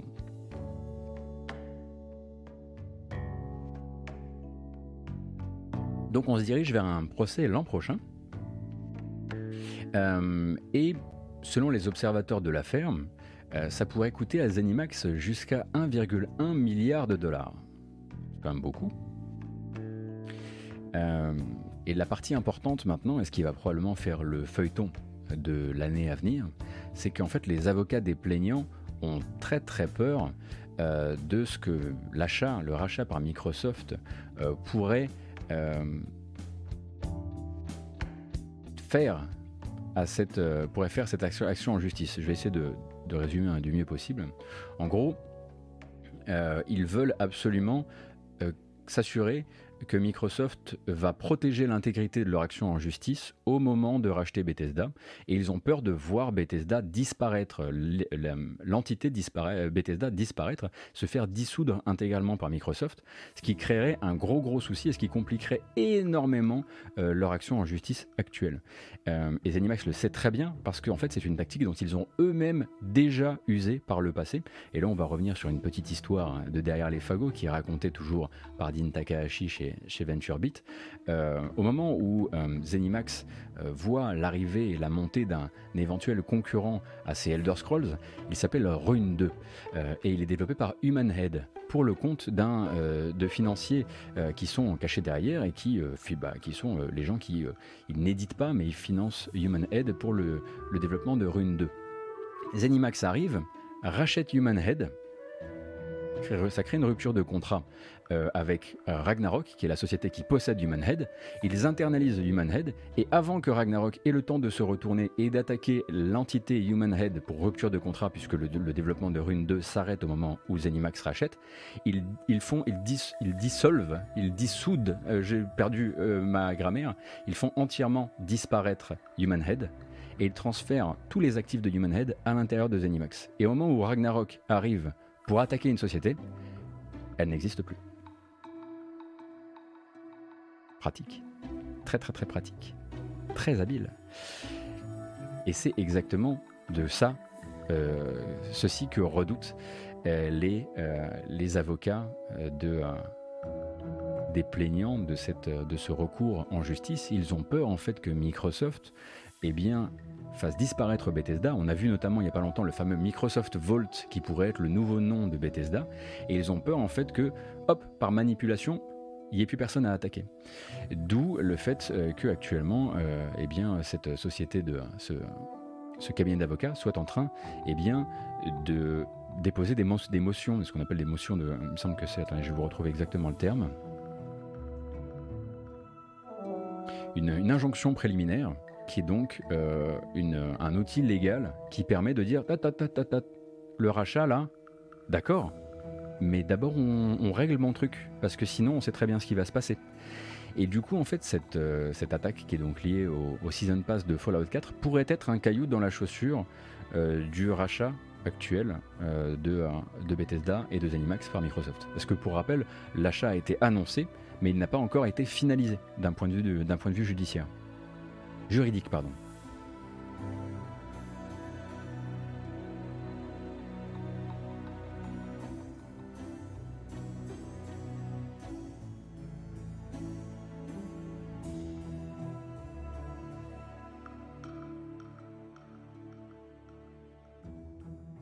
Je trouve ça assez rigolo que, notamment, donc il y a un ado, hein, enfin maintenant il est plus ado, mais qui est un peu au centre de l'article, c'est le gamin qui s'est senti lésé par cette histoire, qui en a parlé à son père, son père qui est un ancien de l'armée américaine et qui lui a dit mais aux États-Unis, on ne se laisse pas avoir mon petit père, on va aller voir un avocat. et donc de ça, la, firme d'avocats trouve de nouvelles, euh, de nouvelles, de nouveaux témoignages, puisque hein, on rappelle que le season pass euh, de Fallout 4 se serait vendu à plusieurs millions d'exemplaires, Euh, et du coup ils gagnent une certaine traction comme ça. Ils attaquent à l'époque Zenimax pour avoir leur, leur bif, hein, et c'est tout ce qu'ils veulent. Et finalement ils arrivent pile au moment où il y a rachat, et là actuellement, et ben du coup ils peuvent déjà signaler aux, aux tribunaux, par exemple des trucs comme, dites donc, euh, nous on avait un truc sur le feu. Et on vous envoie une lettre tout de suite parce qu'on a l'impression que ça va hyper vite leur rachat là et que ça va de manière, c'est très suspicieux en termes de vitesse de rachat. Euh, alors je sais pas si, euh, je sais pas si on peut vraiment lier les deux et dire que, Bethesda a très très envie de se faire racheter très très vite pour pouvoir ne pas avoir à, à- gérer cette, ce truc là au tribunal. Toujours est-il que là il y a un petit cabinet d'avocats qui est en train de tenir la cheville de Zenimax là, et ils la lâcheront pas tant qu'ils n'auront pas la garantie euh, que ça va se faire dans les règles et que ça va se faire une chose après l'autre, comme une, une pile dans une pile à Magic. Hein. On gère les attaques les unes après les autres, bah là c'est pareil.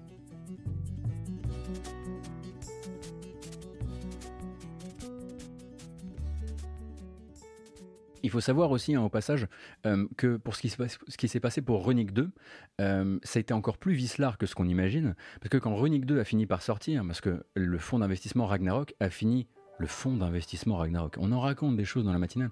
Le fonds d'investissement Ragnarok a fini par trouver un autre studio pour terminer Runic, pendant que Human Head était entièrement, euh, entièrement dispatché comme ça dans l'univers, dans la, firme Zenimax. Et au moment où, où Rune 2 sort enfin, en 2019, Imaginez un peu le truc. Le jour où le jeu sort, le lendemain, Zenimax, euh, Human Head fait un communiqué officiel pour dire qu'ils font désormais partie de Bethesda. Ils font partie de Bethesda depuis des mois et ils l'annoncent le lendemain de la sortie de Rune 2 dans le seul but que les gens comprennent bien que ce Rune 2, c'est pas le Rune 2 du début, c'est pas le Rune 2 sur lequel ils avaient débuté le développement et que du coup c'est pas vraiment vraiment Rune 2 parce qu'il a été fait par un autre studio et que eux bah ils sont chez Bethesda le vice derrière, il est incroyable. Il est vraiment très, il est, assez hallucinant. Et je vous recommande vraiment, si vous avez le temps, parce que l'article est long euh, et, euh, et qu'il est en anglais, euh, mais l'article de VentureBeat vous fait vraiment tout le déroulé de cette histoire.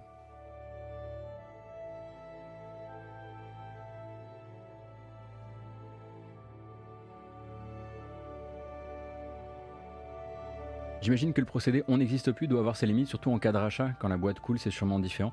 Écoute, je sais pas, Samy, effectivement, j'imagine qu'il doit, y avoir des, pivots divers et variés qui permettent de rattraper le truc. Euh, toujours est-il que là, pour l'instant, le, procès qui oppose Ragnarok et, euh, et Zenimax est lui aussi toujours en cours. Hein. Euh, c'est-à-dire qu'ils sont toujours. Ce que, Zenimax a fait au moment où ils ont tenté, de faire disparaître, de couper l'herbe sous le pied de Rune 2 en, en rachetant son développeur. c'est toujours pas. C'est toujours pas jugé à l'heure actuelle.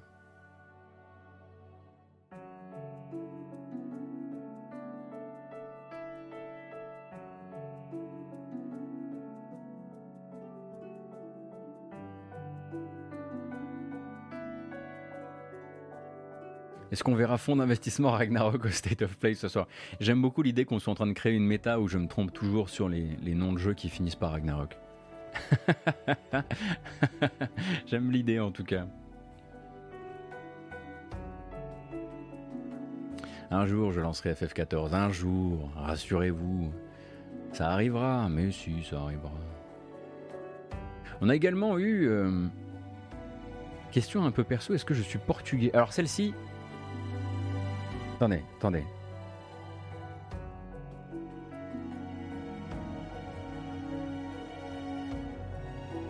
Tu fais une colorimétrie rapide du truc.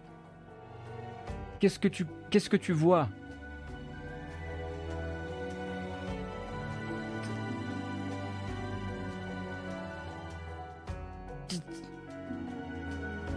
C'est à cause de mon nom de famille? Il y a plein de Portugais blonds Oui, mais pas des Portugais qui, cuisent au soleil, j'espère quand même.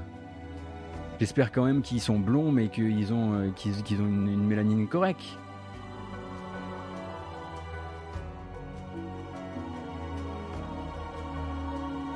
Plaisante en plus. Je suis espagnol. Des deux côtés de la famille, on vient d'Espagne. Voilà. Et toc. Bon, il y a un peu d'allemand aussi. Hein. Euh, mais effectivement, j'ai beaucoup d'origine espagnole.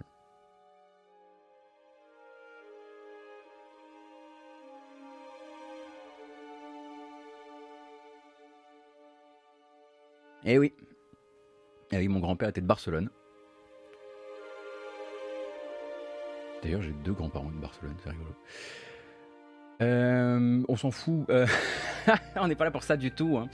Euh, on est là pour dire que, eh bien, peut-être que vous attendez depuis très longtemps la fameuse mise en production, en tout cas la sortie de la série télévisée Halo. Mais si, bien sûr, on sait très bien quand vous venez dans la matinale, tous les matins, c'est Goto, c'est quand la série Halo et tout. Chaque matin, moi, j'en peux plus, vraiment, je n'en plus. Toujours est-il que Paramount Plus, le nouveau euh, service de streaming euh, de CBS, avant ça s'appelait CBS All Access, eh bien, a officialisé hier soir la sortie euh, de la sortie d'une série télévisée Halo, là, a priori plutôt en début d'année prochaine, et donc produite par Showtime. Donc c'est Showtime qui s'occupait de la production avant, et maintenant ils sont assistés par Paramount.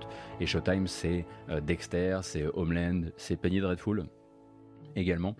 Et a priori, pour l'instant, je le disais début 2022, et ensuite, euh, on a quelques informations très rapides, notamment le caractère assez canon euh, euh, de, du show, qui devrait être du coup pas du tout comme un genre de Mandalorien, genre hyper loin dans l'univers, ça devrait être très proche d'événements qu'on connaît, et les producteurs, qui sont bah, probablement hein, les, plus, les plus à même de vous donner une version, une vision très objective du show, disent que franchement ils ont vu des extraits et que ça tue.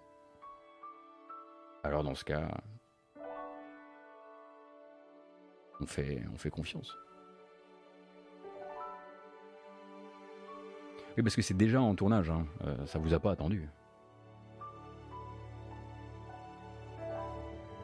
Alors effectivement, j'ai mis, euh, voilà, j'ai mis une petite surprise dans la playlist Space. N'hésitez pas à me dire si elle vous va pas. Moi, je change. Hein. Je vous mets plutôt quelque chose d'un peu plus, euh, d'un peu plus, un peu plus spatial.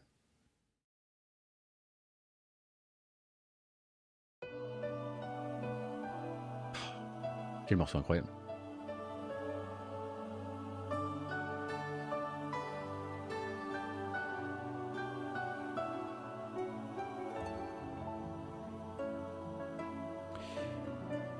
C'est marrant, il y a quelques semaines, j'ai euh, raté une bonne occasion de vous faire l'un de ces teasings dont on a le secret, euh, notamment un teasing euh, lié à la licence Hot Wheels. Hier matin, on regardait la bande-annonce de du DLC Hot Wheels pour Forza Horizon 4.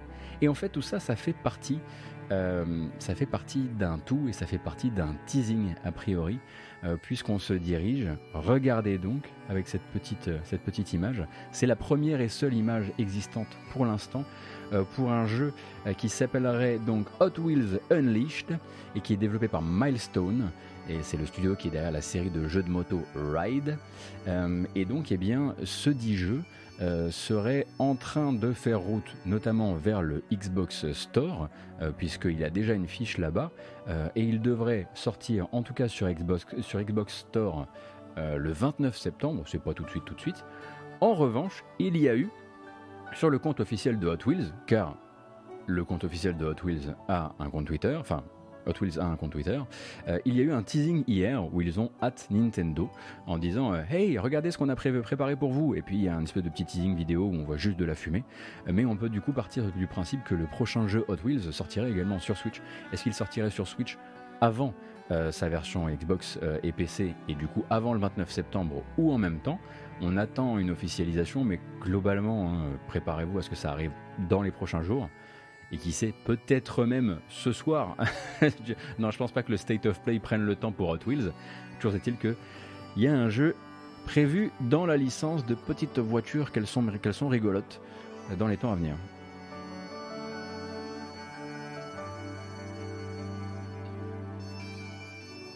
Oh là là. Petite. Euh, les petits Highlands là, on est bien. Majorette Vroom Vroom, on l'appellera comme ça le jeu désormais. Merci beaucoup. Hein euh, Majorette Vroom Vroom, euh, Judith Trop, euh, si ça te dérange pas. Je te le prends, hein. Majorette Vroom Vroom.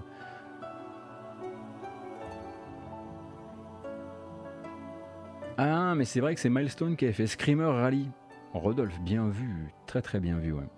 Mais oui, effectivement, effectivement, le petit teasing qui va bien. On verra un petit peu où tout cela nous mène, où nous mène la folie des hommes et des petites voitures. Et euh, je sais que la prochaine bande-annonce est également extrêmement attendue hein, par, nos, euh, par nos viewers qui sont des grands, grands consommateurs de Battle Royale. Et de Battle Royale mobile, hein. je sais que c'est vraiment, c'est ce qui vous fait vous relever la nuit.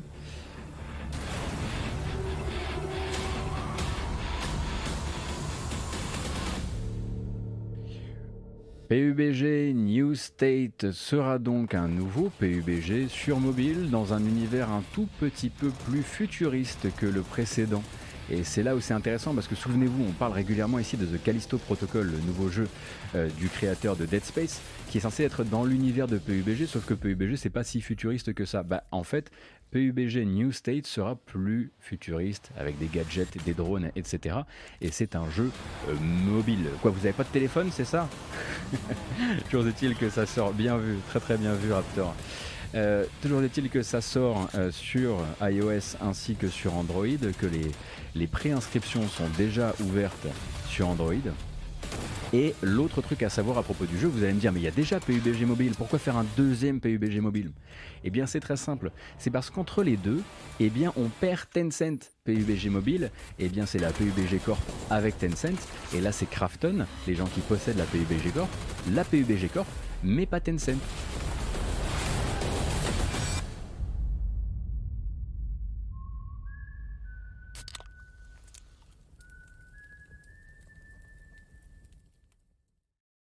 Et voilà, ça va se lancer hein, de manière euh, sur, tout le territoire, sur toute la planète, euh, sauf pour la Chine, sauf pour le Vietnam et sauf pour l'Inde, qui soit attendront, soit n'auront pas le jeu.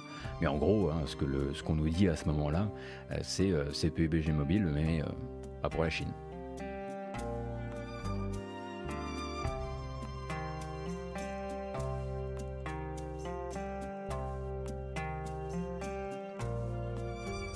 Je vois qu'on reconnaît les, on reconnaît les bonnes, les bonnes BO.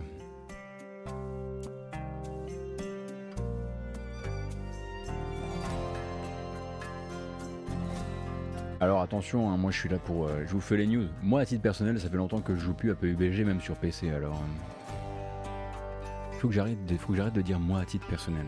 J'ai envie de me mettre des, des pieds bouches. Comme ça.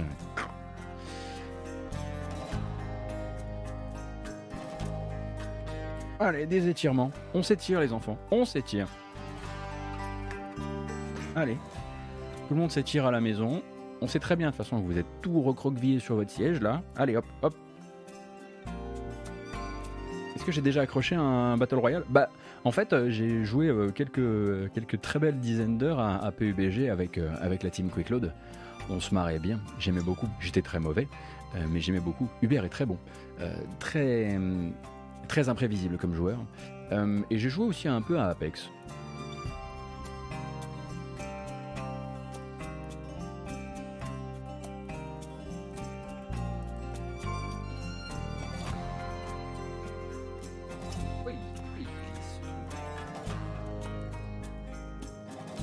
Bon, c'est mon tapis qui glisse. Je vous dis tout dans la matinale. Mon tapis glisse, voilà.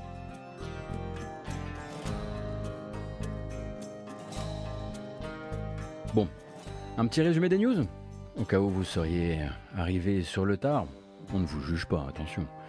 Euh, on a commencé par regarder la nouvelle bande-annonce de Returnal, le nouveau euh, Housemark dont on devrait pouvoir revoir des images probablement ce soir durant le State of Play de Sony, 23h, on rappelle, et on le rediffusera ici. Euh, l'annonce du jour, probablement celle qui fera la thumbnail YouTube, ainsi que le référencement de ma vidéo, j'espère percer avec cette vidéo. Anthem, c'est fini. Euh, Anthem, c'est terminé. Euh, Electronic Arts euh, a bien étudié la proposition de reprise du sol au plafond de Anthem et a estimé que ça demandait trop de ressources et qu'il y avait d'autres jeux qui étaient vachement plus intéressants d'un point de vue investissement des ressources comme par exemple Dragon Age 4 et le nouveau Mass Effect qui n'a pas encore de titre.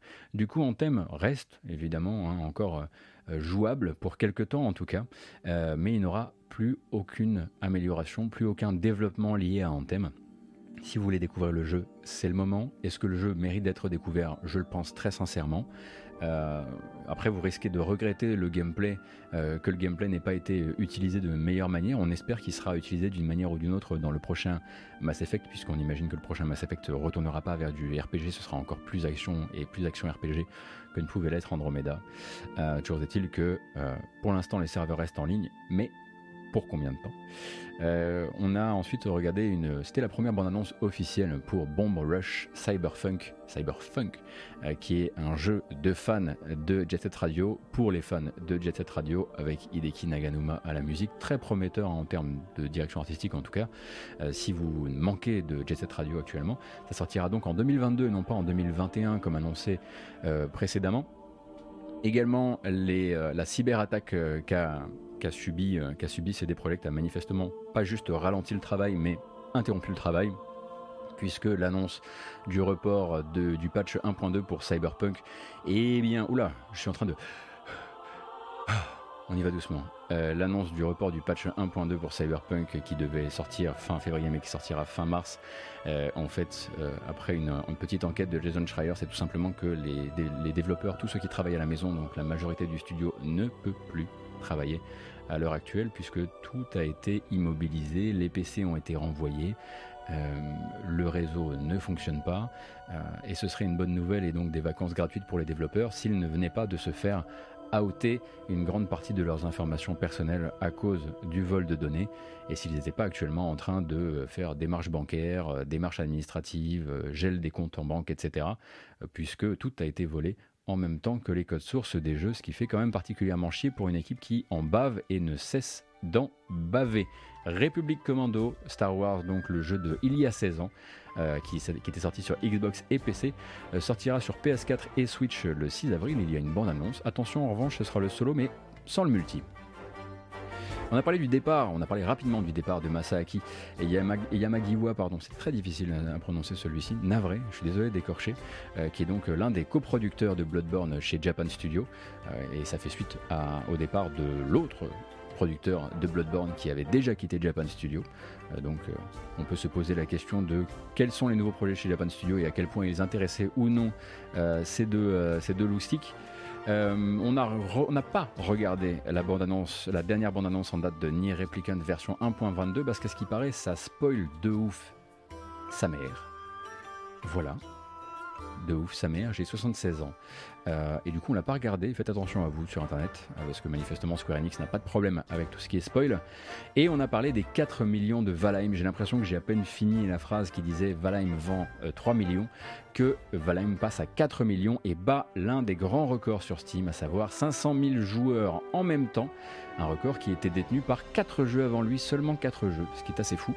Et puis on est revenu aussi sur ce recours collectif contre Bethesda, des joueurs qui se sentent floués par la manière dont était vendu euh, le Season Pass de Fallout 4 et qui euh, ont obtenu suffisamment de traction pour manifestement faire peur à Bethesda, éventuellement lui soutirer environ un milliard de dollars et peut-être être le caillou dans la chaussure de la revente entre, enfin du rachat de Bethesda Zenimax par Microsoft. Donc c'est une un, feuilleton que l'on suivra dans les temps à venir. Il y a un très très long article sur VentureBeat que vous pouvez lire si vous vous intéressez à ces choses-là et si vous lisez l'anglais et l'anglais un peu technique aussi parce que forcément ça parle un petit peu d'action en justice. On a également parlé du fait que sur Paramount Plus, le service de streaming qui s'appelait avant CBS All Access, eh bien maintenant, euh, vous pourrez attendre Halo, mais ça ne sortira pas pour tout de suite. La série Halo, la série live action Halo, sortirait a priori en 2022 sur le service. Et puis un teasing pour un nouveau jeu Hot Wheels, Hot Wheels Unleashed, a priori au moins sur PC, Xbox et Switch, avec une première date en tout cas pour la partie PC et Xbox qui serait le 29 septembre prochain. Le jeu devrait être annoncé, pour l'instant il est teasé, mais pour l'instant il, euh, il sera annoncé euh, dans des temps prochains. Et puis PUBG New State, qui est juste PUBG Mobile 2 euh, pour les territoires hors la Chine et 100 Tencent à l'édition du jeu. Voilà, on a fait le tour de cette partie de la matinale, mais c'est pas terminé. Merci beaucoup, Ihi Ouhou, pour ton prime. Non, non, c'est pas Ihi Ouhou, c'est Ihouhou.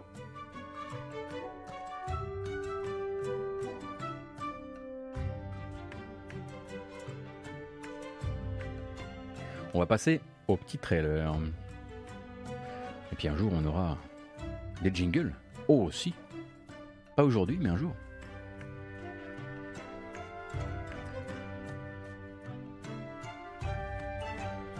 Effectivement, je vous ai mis un petit peu de Monster Hunter World. C'est toujours un plaisir. Et donc un jeu qui doit sortir d'accès anticipé aujourd'hui. On attend encore des nouvelles, mais bon, la bande-annonce était déjà sortie le 9 février dernier. On l'a déjà regardé dans la matinale, mais ça ne veut pas dire qu'on ne va pas la regarder. Le fameux Subnautica dans l'espace. Breeze Edge, qui sort d'accès anticipé aujourd'hui, et donc sortira ce même jour, aujourd'hui, sur Steam, Epic Game Store, euh, Good Old Games et Origin.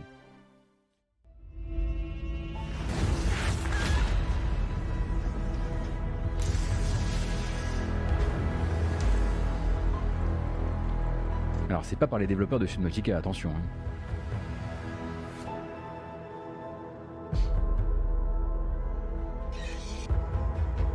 Alors on va se mettre tout de suite au clair. Je vais en streamer aujourd'hui. Hein.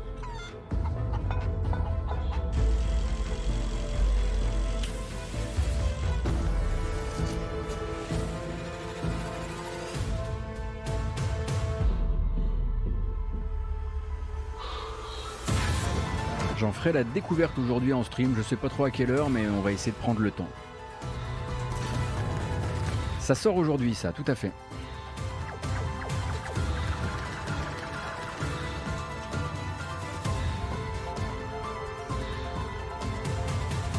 Non, c'est la sortie d'accès anticipé justement, c'est la 1.0 aujourd'hui. Voilà, hein, je, simple rappel, donc on est, le, on est le 25 février, ça sort le 25 février. Je sais pas si j'aurai une clé ou si j'achèterai le jeu, mais de manière euh, globale, euh, j'espère pouvoir, pouvoir me le procurer d'ici euh, d'ici 19h. Et c'est peut-être ça qu'on fera ce soir en attendant le State of Play. J'essaierai de prendre l'antenne dès 19h pour boum, foncer comme ça et faire la découverte du début de Breeze Edge en attendant le State of Play. On peut, effectivement parler euh, du poulet et de cette histoire de, fusée dans le fondement. J'ai l'impression que le jeu tente quelque chose d'un point de vue de l'humour que faisait pas du tout Subnautica. On verra si ça me lourde ou pas. Ça peut me faire rire, et pas longtemps.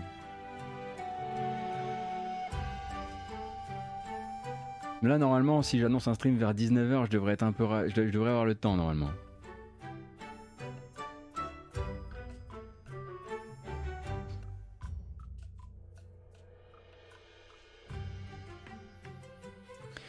Il y a un autre jeu qui sort aujourd'hui d'accès anticipé. Alors celui-ci, il va falloir que vous m'expliquiez parce que moi je ne savais pas qu'il existait. Euh, pour être tout à fait honnête. Euh, il sort euh, donc d'accès anticipé, mais aussi sur PS5 et PS4 le 25 février, aujourd'hui même. Il s'appelle Mighty Fight Federation et c'est donc un jeu de donc c'est un brawler en multi à 4 joueurs avec des guests venus d'autres jeux et de la pop culture. Vous saviez que ça existait ça? Parce que moi je savais pas du tout en fait. Rated T for teen.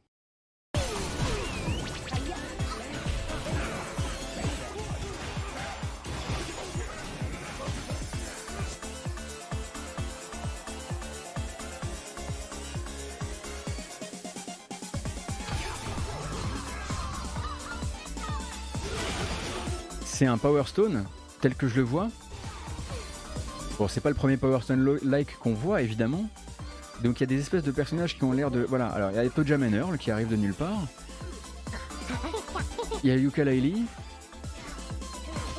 La DA, moi, elle me donne vraiment des, sueurs. Hein. Mais ça a l'air d'avoir une vraie technique. Et je sais pas ce que ça vaut en termes de gameplay, j'y ai jamais joué. Mais a priori, euh, a priori, c'est en, en, accès anticipé depuis un bout de temps. Jamais j'ai entendu parler de ce jeu. Bon, en tout cas, je suis rassuré de savoir que vous avez un peu la même réaction que moi parce que je me suis, tout, dit genre non. Euh, bon voilà, effectivement, via, par la puissance de Corentin Lamy, le jeu deviendra bien quand il, apprendra à main correctement Toja Manor et que du coup il vous fera une démonstration et que vous découvrirez que c'est le prochain jeu de l'Evo. Euh, toujours est-il que ça sort aujourd'hui. Euh, Mighty Fight Federation.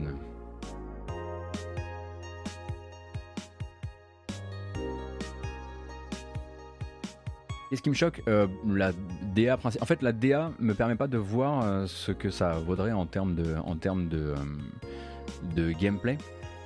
et surtout, enfin, c'était surtout la DA qui m'a choqué, je dois dire. Après, c'est très personnel, encore une fois, hein, les goûts les couleurs, les coups et les douleurs. Et puis, ben, le problème, c'est que j'aurais bien voulu effectivement vous montrer Breeze Edge aujourd'hui, mais j'aurais aussi bien voulu vous montrer un autre truc qui sort aujourd'hui. Et si, parce que on n'est jamais mieux servi que par soi-même pour savoir si euh, l'alliance de People Can Fly et de Square Enix ça peut donner quelque chose. Aujourd'hui, c'est le lancement de la démo de Outriders.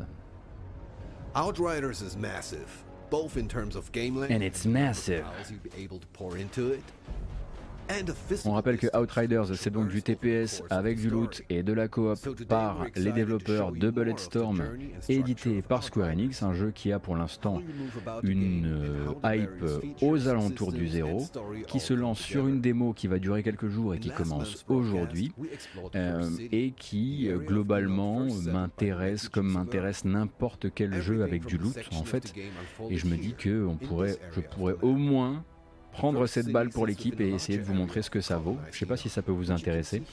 Et puis si ça vous intéresse pas, je ferai un stream tout seul, hein, on sera deux sur le chat. Zbeb et moi. Strongholds, factories, and mines as they try to survive.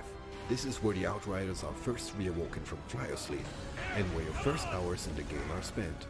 Humanity has always struggled to leave this place. Donc je vais vous montrer le gameplay hein, parce que vous allez voir que ça met, ça met tout de suite un peu les- tout le monde d'accord. quoi. Ah Et là le mec me sort un, un- un foutu jetpack de ouf et c'est en thème. Et là je, et là je débloque. Seems you had yourself a little cult brewing up here. I don't know, this place seems to make people flip their Alors pour rappel, hein, c'est un jeu qui euh, a quand même réussi l'incroyable, et c'est un vrai défi, hein, de se montrer à la presse en avance dans des démos qui étaient particulièrement carrées et particulièrement faites pour obtenir des previews qui soient du coup les plus amélioratives possibles. Et la presse est accordée à dire que ça puait. Lisez par exemple la, la preview de Nodus sur Gamecube. What exactly is your business? Certain mercenary services? Donc ça fait un peu peur pour le jeu, mais j'aimerais bien quand même me faire ma propre idée comme en toute chose. Euh, donc on verra un petit peu ce que ça vaut. La démo commence aujourd'hui pour Outriders.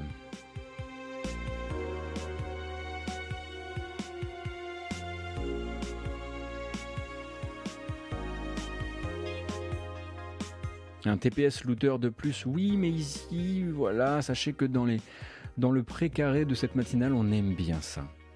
On aime bien ça, on veut, on veut, que, on veut que ce genre ait plus de, bons représentants.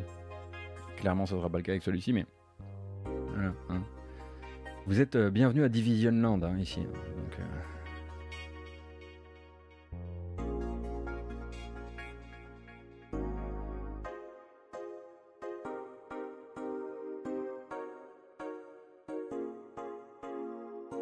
Il faut que tu saches qu'on ne te voudra pas si tu acceptes de ne pas toucher à ce truc. Il faut que vous sachiez quelque chose de très important à mon propos, et je pense que vous l'aurez peut-être compris.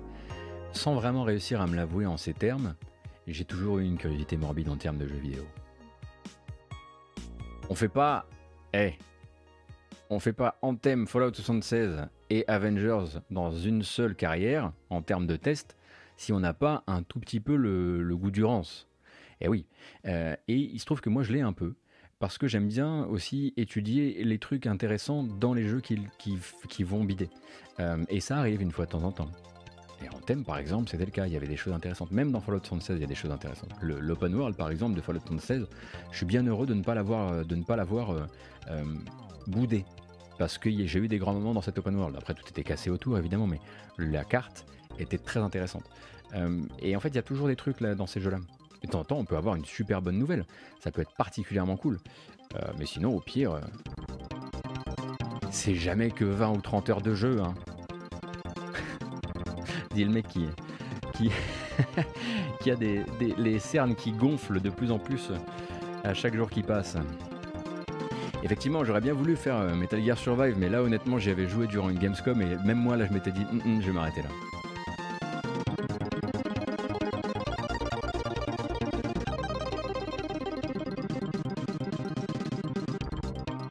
Parlant de beat, je suis complètement passé à côté du Werewolf de Cyanide. Personne n'en parle. Alors Werewolf, manifestement, les, tests ont été, euh, assez clairs hein, sur le fait. euh, là, vraiment, en plus, euh, après avoir lu plusieurs, tests, J'ai vraiment eu. Ah, mais attendez, mais c'est pour ça que depuis tout à l'heure, c'est la galère. Vous aviez pas le son en entier de mon micro. C'est pour ça que vous arrêtiez pas de me dire que le son était un peu fort. C'est parce que c'était mon micro qui était trop bas. Je suis vraiment navré. Euh, non, mais a priori, vraiment après avoir lu plusieurs tests de Werewolf, clairement, euh, c'était pas, c'était pas jouable pour moi. C'était pas jouable. Ça va mieux là, non? Ah bah voilà. Bah regardez, boum, hop, on va loquer ce truc tout de suite, verrouiller le volume, ça n'arrivera plus. Le Yeti Blue ne pourra plus jamais descendre en volume. Jamais.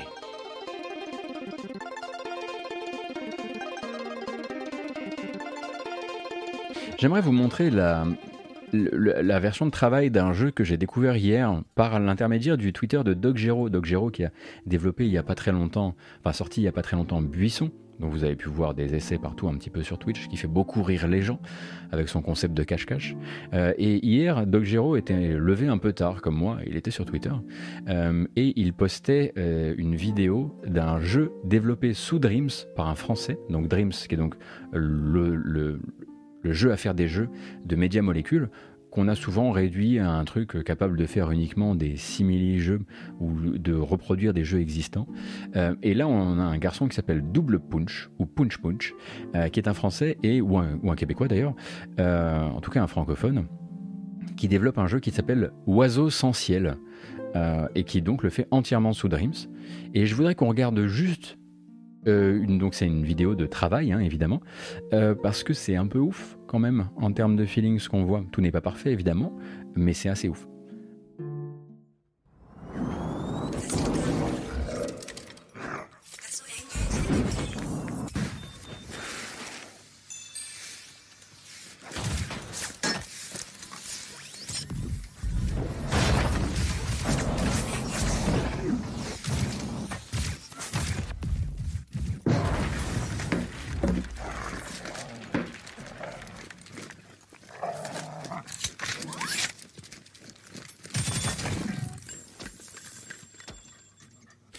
Moi, je suis halluciné par ce truc, vraiment. Alors, il y a plusieurs vidéos hein, de travail sur le sur le, la chaîne YouTube de Double Punch qui vous permettront de, voir un petit peu ce, est, ce que lui est en train de faire avec Dreams.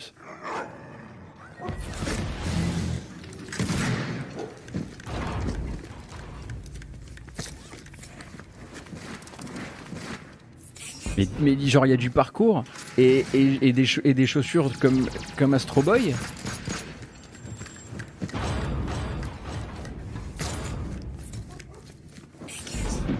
Alors le problème, hein, euh, on le rappelle, c'est que les jeux faits sous Dreams euh, ne peuvent pas être sortis de Dreams. Euh, et c'est en ceci que pour l'instant, bah, les gens qui en fabriquent sont surtout sur des, défis, des projets, sans qu'on sache vraiment comment, comment tout ça pourra partir sur de la distribution ensuite. mais c'est ouf, c'est ouf. Intéressez-vous hein, si vous avez le temps. Si un soir vous vous savez pas quoi faire et que vous avez envie de traîner sur Internet, commencez à aller de, de création Dreams sur YouTube en création Dreams, vous allez halluciner.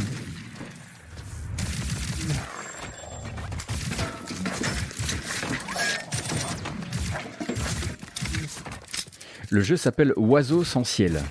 Enfin, le projet s'appelle Oiseau sans ciel. Et effectivement, si vous possédez Dreams, vous pouvez jouer à Oiseau sans ciel, j'imagine.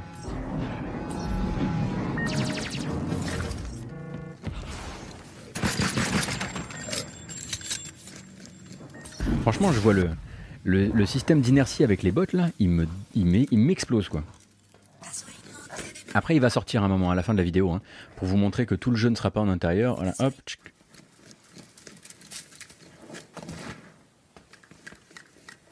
Et pour, pour montrer hein, probablement qu'il n'a pas encore bien euh, bossé sur le reste et sur la partie extérieure des choses.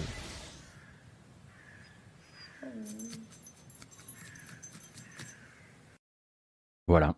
Je me disais, ça, ça mérite quand même qu'on y fasse, euh, qu'on y fasse un petit pont, qu'on regarde ça euh, ensemble et que vous suiviez éventuellement le, le loustic euh, si vous voulez découvrir des, des projets. Alors là, moi vraiment, hein, ce genre de projet, ça me fait débloquer.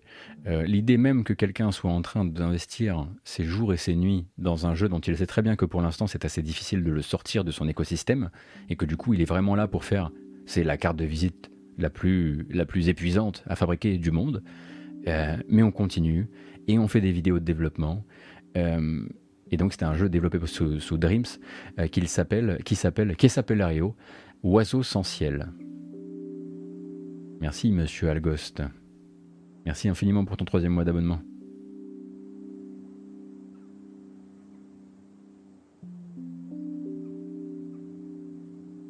Après, c'est peut-être aussi, je ne sais pas si à quel point. Euh, euh, arrêtez si je me trompe, hein, ça se trouve, je raconte des, euh, des images. Oui, c'est effectivement, c'est un dev. Est-ce que c'est possible que. Est-ce que c'est possible que Media Molecule ou Sony entrent sur un système de rémunération? Est-ce que ça existe déjà? Que les projets les plus prometteurs et les plus claquants soient rémunérés par Sony comme étant des, bah, des OPSP en fait pour nourrir le service? Est-ce que c'est des choses qui se font? Est-ce que c'est des choses qui devraient être faites?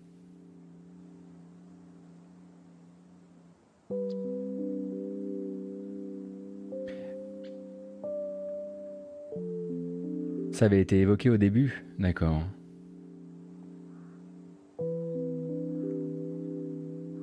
Euh, Madingue, dans les infos, je ne traite pas. Alors attends. Euh, non, Thunderfall qui, Thunderful qui rachète euh, Head Up Games. non, effectivement, je ne l'ai pas traité. Mais oui, effectivement, il y a un rachat pour le développeur qui est derrière les, les Bridge Constructors. et effectivement, non plus. la ville de Chicago versus GTA, ça m'a saoulé déjà. Il y a de plus en plus de vols de voitures, c'est la faute. Aux jeux vidéo. Le coup du sénateur américain qui, qui, qui s'en prend au JV, encore une fois. J'avoue que ça m'a saoulé un peu ce matin, mais peut-être qu'on la traitera dans une prochaine matinale au prochain rebondissement de l'affaire. Mais merci de me rappeler que j'avais laissé passer des trucs. Franchement, eh, on n'est pas sur le. Enfin, pardon, hein. mais, euh, mais merci quoi. Merci. Ce chat, mais ce chat de, mais de, du pur plaisir. Ce matin, vous m'avez rattrapé à la culotte juste avant que je passe un trailer qui allait tout, euh, qui allait tout spoiler. Vous avez été hyper fun. On, s'est marré, on s'est filé des infos. Euh, vous avez été curieux et la, matinale n'est même pas terminée encore. Et en plus de ça, vous me rattrapez euh, au moment où il y aurait des chances que j'ai laissé filer une info. Mais, mais bamboche quoi. Merci beaucoup. Merci infiniment. C'est une bamboche. Celle-ci, elle est offerte, elle est gratuite. C'est une surprise. Merci infiniment, vraiment. C'est une petite bamboche.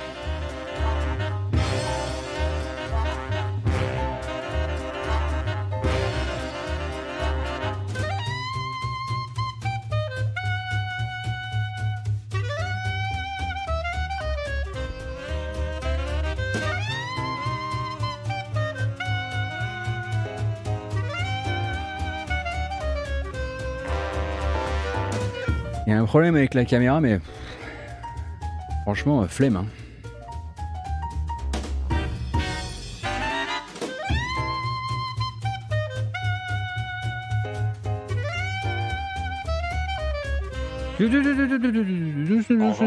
on fait plus la fête. La bamboche, c'est terminé. Non, micro bamboche, des micro shots de bamboche. Ah le plaisir. Hop, c'est bon, on a notre dose de plaisir on y retourne. Euh, je danse comme une marionnette des guignols. Alors, c'est beaucoup plus simple de danser et d'avoir l'air un tant soit peu crédible, déjà quand on sait danser. Quand on est cadré comme je suis cadré, je suis cadré comme dans les guignols. Donc ça n'aide évidemment pas, c'est sûr. Merci en tout cas, vraiment. Euh, je suis refait. Euh, et je le dirai jamais assez. Toujours est-il qu'on a encore des choses à regarder. Hein, oh. Alors je sais, alors déjà, est-ce que, est que Naden est sur le chat? Parce que je sais que Naden, ça, c'est pour lui. tu dois déjà être au courant de toute façon. Euh, donc, euh, est sorti hier sur la chaîne euh, officielle YouTube de itch.io une petite vidéo qui présente l'existence d'un jeu typé low poly PlayStation 1 que j'avais déjà repéré, que j'avais prévu de vous montrer dans une prochaine heure des comment dire des petits proto finaux. et, et bah ça tombe bien, on va pouvoir regarder un petit peu du gameplay de Pathogène X qui est entre autres une Resident Evil mais aussi un peu une Dino Crisis et tout ça avec une esthétique, et aussi un peu une Siphon Filter, tout ça avec une esthétique PlayStation 1.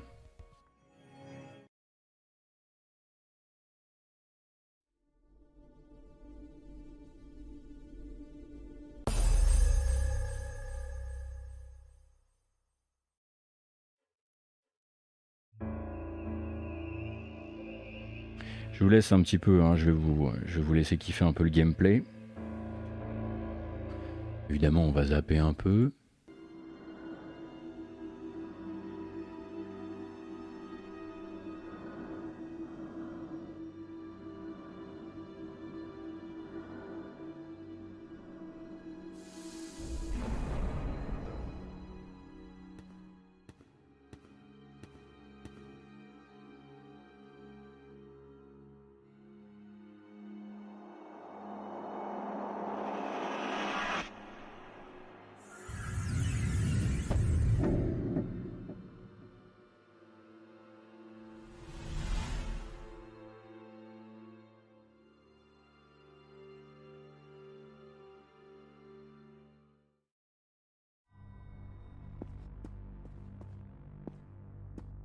Donc vous pouvez jouer à la démo de Pathogène X sur itch.io.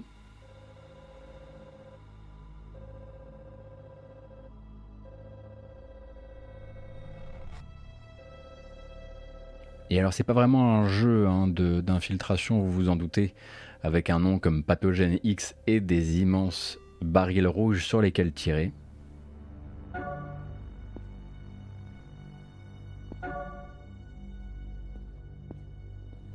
Vous avancer un petit peu dans les, dans les questions de gameplay. Puisque c'est un jeu de zomblard en fait, hein, tout simplement.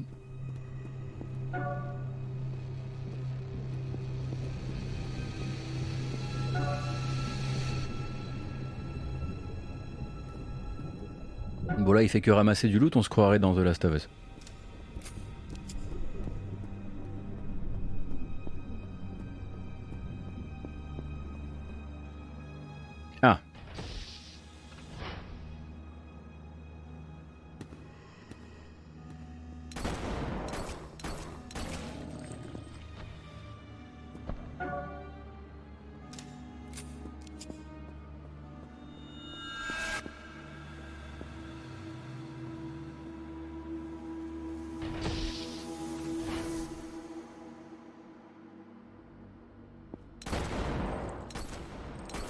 Vous captez un peu l'esprit, on est sur plusieurs, euh, plusieurs hommages dans un seul hommage. Euh, mais c'est un jeu qui, a priori, euh, veut continuer son développement et veut aller, veut aller au bout. J'aime beaucoup son menu.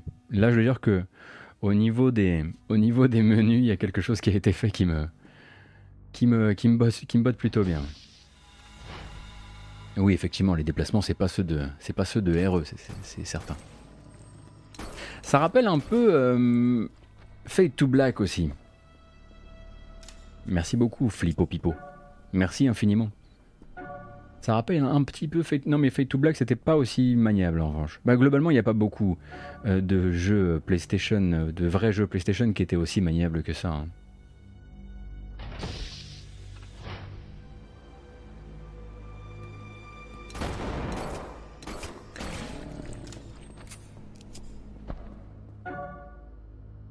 Mais bon voilà, je vais pas vous en montrer plus que ça. La démo est disponible sur itch.io. Si vous avez euh, une machine là où vous êtes qui vous permet d'en profiter durant votre pause midi, ça peut faire le boulot.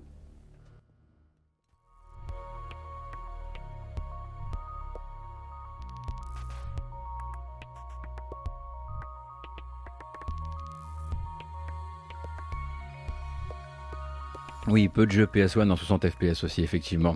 Bah, c'est vrai qu'il faudrait revenir sur un bon vieux 18 FPS des familles. De toute façon, les yeux, l'œil humain voit pas au-dessus. 18, hein. euh, c'est le max. Donc, euh, franchement, euh, je sais pas pourquoi on s'emmerde. Hein.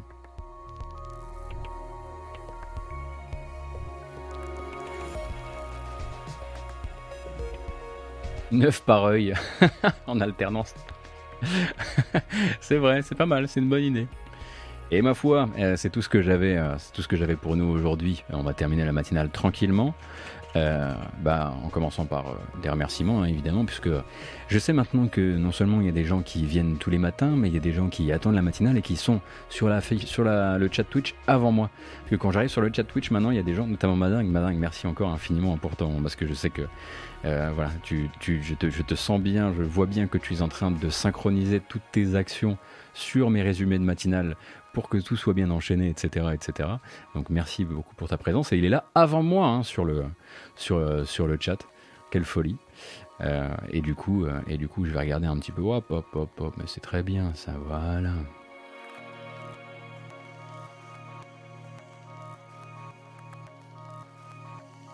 Vous étiez là avant moi et vous serez là après moi, je pense, oui.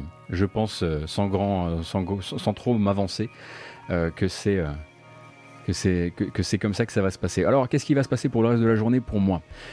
J'aimerais bien streamer Outriders. J'aimerais bien streamer Breeze Edge. J'aimerais aussi streamer le State of Play de ce soir à 23h.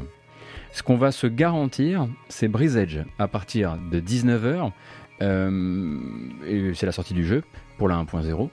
Euh, jusqu'à jusqu'au tout début, on va dire, euh, de, cette, de ce State of Play qui aura lieu qui aura lieu euh, tout à l'heure euh, sur Twitch, State of Play de Sony. Et puis si parce que là, du coup, il faut que je prenne de l'avance sur la préparation de la matinale de demain, puisque ensuite, après, il va falloir que j'y ajoute les trucs du State of Play. Bref, c'est un bordel. si ma matinale s'est bien préparée durant le début d'après-midi, je prendrai peut-être l'antenne un peu plus tôt pour évidemment me faire une petite heure, une petite heure et demie sur, sur ce fameux Outriders. Auquel cas, ça nous ferait genre commencer genre à 17h euh, et lâcher l'antenne vers, minuit. Est-ce que c'est con comme idée de faire 7 heures de live? Oui. Mais c'est exactement ce que je désire faire. On va essayer de voir si on survit. on va essayer de voir si c'est si c'est complètement con ou pas. Allez, bamboche finale. Merci encore une fois de votre présence. Merci à toutes et à tous pour cette nouvelle matinale. Encore une fois, c'était la matinale du jeudi 25 février 2021. On a fait le tour de l'actu. Vous avez été fantastique. Encore une fois, merci pour votre soutien, votre accueil sur Twitch depuis deux mois. On fera un débrief, un de ces quatre, promis. On rappelle que vous pourrez rattraper cette matinale non seulement sur YouTube, sur une vidéo chapitrée, mais aussi sur vos applications de podcast préférées. Vous pourrez le faire sur Spotify, vous pouvez aussi le faire sur Apple Podcast. Euh, bientôt sur Google Podcast, ce n'est plus qu'une question d'heures ou de jours, et d'ici la fin de la semaine sur toutes les applications officielles mobiles, même si on est déjà sur Podcast Addict. Et je dis on pour une raison qui m'échappe un petit peu. Bon voilà, ce sont des choses qui arrivent, parfois je me trompe.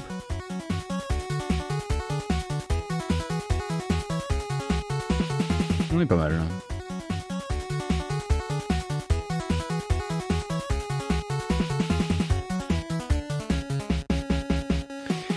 Allez, prenez grand soin de vous. Je vous remercie encore. À très bientôt. Peut-être ce soir pour le State of Play, peut-être avant si on joue à des jeux et que vous êtes là.